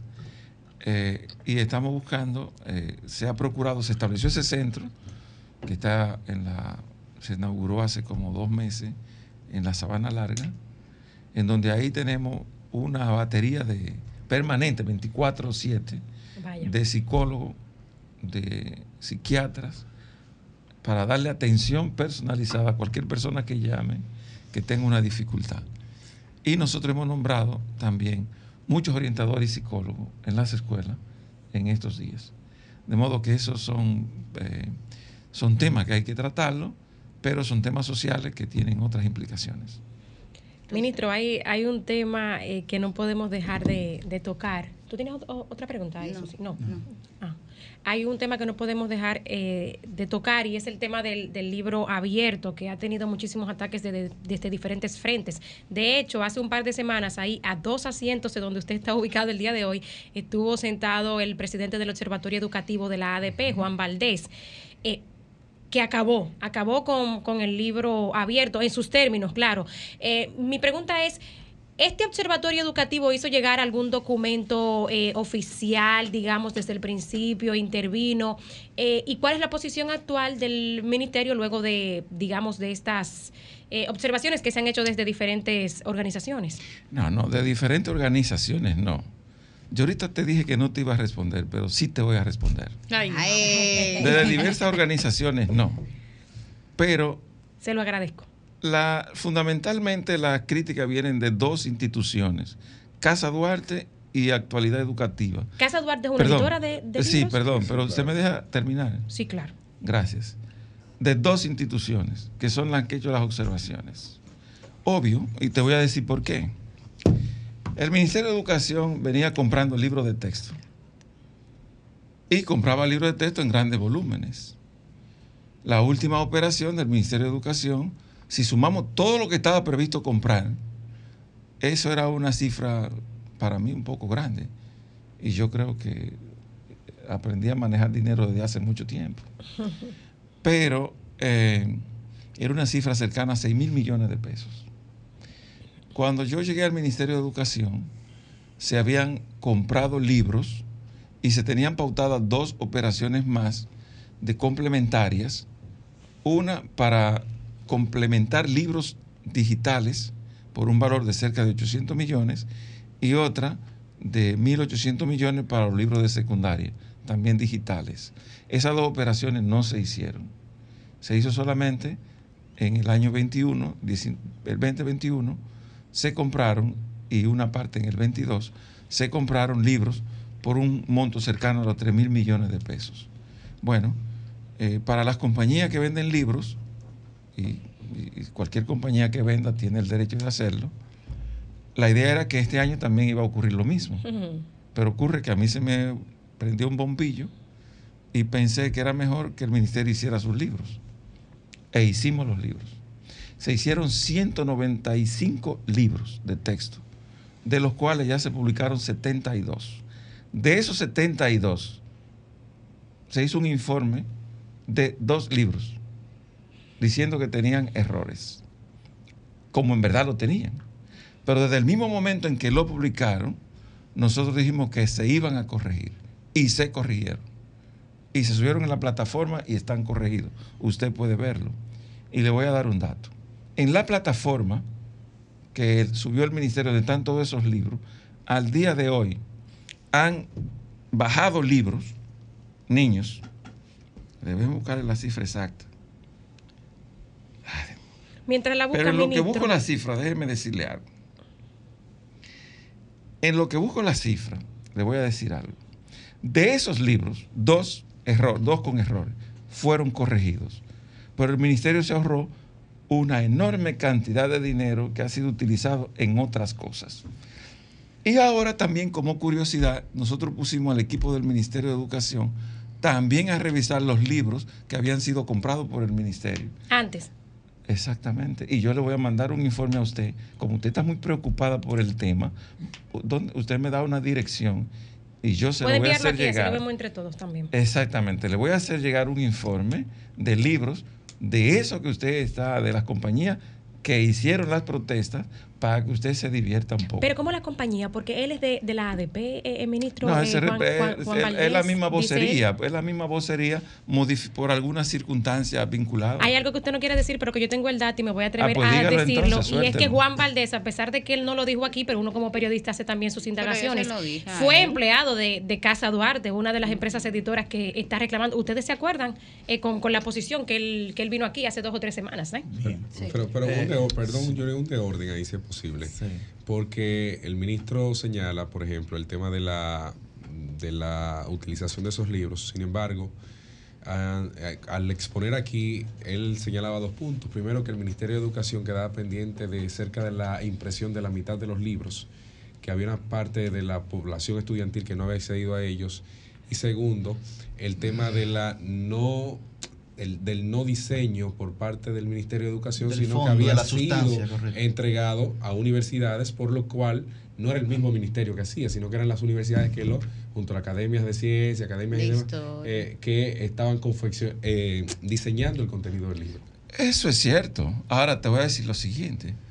Yo no conozco un país que se diga desarrollado que desconfíe de sus universidades. Yo creo que el conocimiento se desarrolla en la universidad, en las instituciones científicas, las academias. Poner en mano de las academias y de las universidades la elaboración de los libros es garantizar que esos libros no tengan errores, es garantizar que esos libros tengan un nivel adecuado. Un libro hecho por Roberto Casá, por ejemplo, bueno, podrá tener diferencia de criterio en términos políticos, que si yo soy de derecha, yo puedo decir que el profesor Roberto Casá puede tener una tendencia más liberal, ¿verdad? Pero como en conocimiento, muy difícilmente se pueda rebatir su información. Igual que los científicos de la Academia de Ciencias que hicieron los libros de ciencias naturales, que son todos con PhD. Entonces, en un país desconfían de sus PhD, bueno, ese país tiene que cerrarlo. ¿En quién vamos a confiar? Mi única- Totalmente hay que cerrarlo. Lo único que yo observaría, ministro, con su respeto, con el respeto que me merece, es que esos autores que usted ha mencionado, que son de renombre y de admiración de todos nosotros, son autores de información, no de formación. Porque no hay un criterio estrictamente pedagógico en eh, los materiales que son académicos que ellos han publicado, pero eh, informan, no necesariamente forman. Es la, No, es la no, no, única no. observación. Es que yo- totalmente, es, es observación y yo la respeto. Pero el Ministerio de Educación cuidó la parte pedagógica. Nosotros asignamos. Y de hecho, debo decirte que el equipo. Creo que que- bueno aclararlo, esa parte. No, muy bien. El Fue equipo, una crítica que hizo Juan. Valdés. El equipo que integró, por ejemplo, el, el- la, el Archivo General de la Nación, integró un equipo de primera línea entre pedagogos, docentes para corrección de los textos y autores de contenido. ¿verdad? De primera línea todos. Y ustedes lo pueden verificar, no porque yo se lo diga, sino pueden llamar al, al- al- al licenciado Roberto Casá para que él le diga el equipo que trabajó con él. Igual modo al presidente de la Academia de Ciencias, llámenlo, pregúntenle. El equipo de primera línea de científicos que trabajaron esos libros. Señores, yo creo que la sociedad dominicana tendrá que agradecerle, no lo digo hoy, ni lo digo por mí, sino en el futuro, el cambio que va a tener la escuela dominicana utilizando esos textos que hoy tienen en las manos los niños. Si eso no modifica el aprendizaje de los niños, oye, definitivamente vamos a tener que cambiar muchas cosas en este país. Vamos, nosotros Muchas vamos, cosas. vamos a ir a una pausa y volvemos en breve con el ministro de Educación, Ángel Hernández. Cambio y fuera. Bien, estamos de vuelta a las 9.45. Otro aplauso, Tenemos al ministro de Educación, Ángel Hernández, con nosotros. Eh, continuamos la ronda de preguntas de inmediato, que nos queda eh, tiempo reducido y los compañeros están está- eh, está full el aire. Claro. Adelante. Tema Fran, importante, tema importante. Ministro, la historia se conforma de pequeños acontecimientos, pero se analiza en grandes lapsos de tiempo. Eh, lo que se está haciendo hoy en el Ministerio de Educación, que ha sido tan criticado en esta gestión y en gestiones anteriores, quizás no se va a ver dentro de uno, dos o tres años, sino mucho más adelante. Sin embargo, desde su óptica como el segundo ministro de Educación de este gobierno y por todas las transformaciones que usted nos explica que se han venido haciendo, quisiéramos saber cuál es el mayor logro de esta gestión en materia educativa, en, en la cartera que usted dirige, cuál es el mayor reto que tiene por delante el Ministerio de Educación como institución y cuál es el mayor obstáculo que tiene. El logro, el reto y el obstáculo. Yo complicado, muchacho. bueno, bien. En verdad, yo diría que el Ministerio de Educación tiene muchos resultados positivos. El hecho de, por ejemplo, pasar la pandemia durante dos años y haber mantenido el sistema educativo funcionando, ya eso en sí mismo es un enorme esfuerzo. Y eso ocurrió en América Latina entera. Y de hecho se calcula que como resultado de la pandemia, eh, los sistemas, los pa- los- las personas dejaron de incorporar el equivalente a dos años y medio de aprendizaje. ¿verdad? Y eso ya como tal ya es el gran desafío. Y yo siempre he dicho que lo importante ahora es recuperar el aprendizaje. Porque en verdad lo misional del sistema educativo que los niños aprendan y lograr que tengan eh, mejores resultados en los distintos aspectos de la educación. Entonces, lograr, primero, pasar la pandemia y lograr que los niños, de una u otra manera, estuvieran asistiendo a la escuela, eso fue un enorme esfuerzo aquí y fuera de aquí. Y eso fue bueno. Lo lamentable fue que duró mucho tiempo, porque la mayoría de los países abrieron las escuelas antes que nosotros. Nosotros duramos mucho con las escuelas cerradas. Y eso también tiene un efecto. Pero eh, luego de eso, se han estado haciendo muchos esfuerzos para retomar las cosas y lograr que el sistema funcione. Dentro de ellos se ha estado trabajando mucho con el sindicato docente para hacerle entender la importancia de que el sistema educativo no paralice en ningún momento como un mecanismo de lograr que los niños vuelvan a recuperar sus niveles de aprendizaje. Y hasta cierto punto eh, lo hemos estado logrando. Hemos estado trabajando activamente con el sindicato. eh, puedo decir que fue un gran éxito el tema de la inducción de docentes, 24 mil docentes formándose durante un año para hacer mejor su trabajo. Hicimos ahora un concurso en donde participaron 70 mil profesores. ¿Alguno de ustedes escuchó algún ruido? No. Y se seleccionaron 12 mil profesores en un tiempo récord de dos meses. Se organizó toda una operación a nivel nacional, ¿verdad? A nivel nacional, focalizado, en donde 70 mil personas presentaron sus documentos para in- ingresar a ese concurso. Los seleccionamos, los que debían ser seleccionados, sin ruido alguno. Entonces, esas son cosas que indican que el sistema está cambiando y está cambiando positivamente. Ahora mismo, por ejemplo, eh, bueno, el lunes el presidente va a lanzar el Sistema Nacional de, de- Transporte Escolar, donde ya, por ejemplo, Santo Domingo completo, 230 eh, autobuses estarán recogiendo los niños en rutas eh, específicas, llevándolo a su respectivo a la escuela y volviéndolo a su casa. Eso el, el año pasado hicimos un piloto en la provincia de Monteplata, en Jaina, Nigua, eh, Gambit, Gam- Gambita, Garavito, Gambita, Garavito. y no hubo un solo accidente, ¿verdad? Y se movilizaron miles de niños en ese proceso. No me deje fuera el reto y el Entonces, obstáculo, ministro, por ahí favor. vamos, vamos, vamos para allá, vamos para allá. Quedan cuatro minutos. Bien, eh, yo te puedo seguir hablando de las cosas que van bien en el ministerio, pero vamos al obstáculo principal y luego al reto. Para mí el obstáculo principal del Ministerio de Educación es el tamaño de su presupuesto. Y te digo por qué. Porque la idea nuestra es que ese presupuesto impacte en lo que es nodal en el sistema educativo, que es la- el aprendizaje de los niños. Y hasta ahora, de ese presupuesto, el año pasado, apenas se utilizaba el 5% para fortalecer lo que es la parte pedagógica del ministerio, que es formación de, de maestros, equipamiento, materiales, etcétera. Ya ahora en, en la ejecución que hemos tenido en responsabilidad de nosotros, eso va a subir a cerca de un 10%. El doble, muy bien. Entonces, eso es lo que va a cambiar el sistema educativo. Invertir más en lo que es fundamental. Y ahí te digo, nosotros estamos haciendo ahora, ahora mismo, se están haciendo, bueno, se comenzaron ya 311 módulos de tres aulas para niños de preescolar y se va a completar con mil que están en licitación ahora.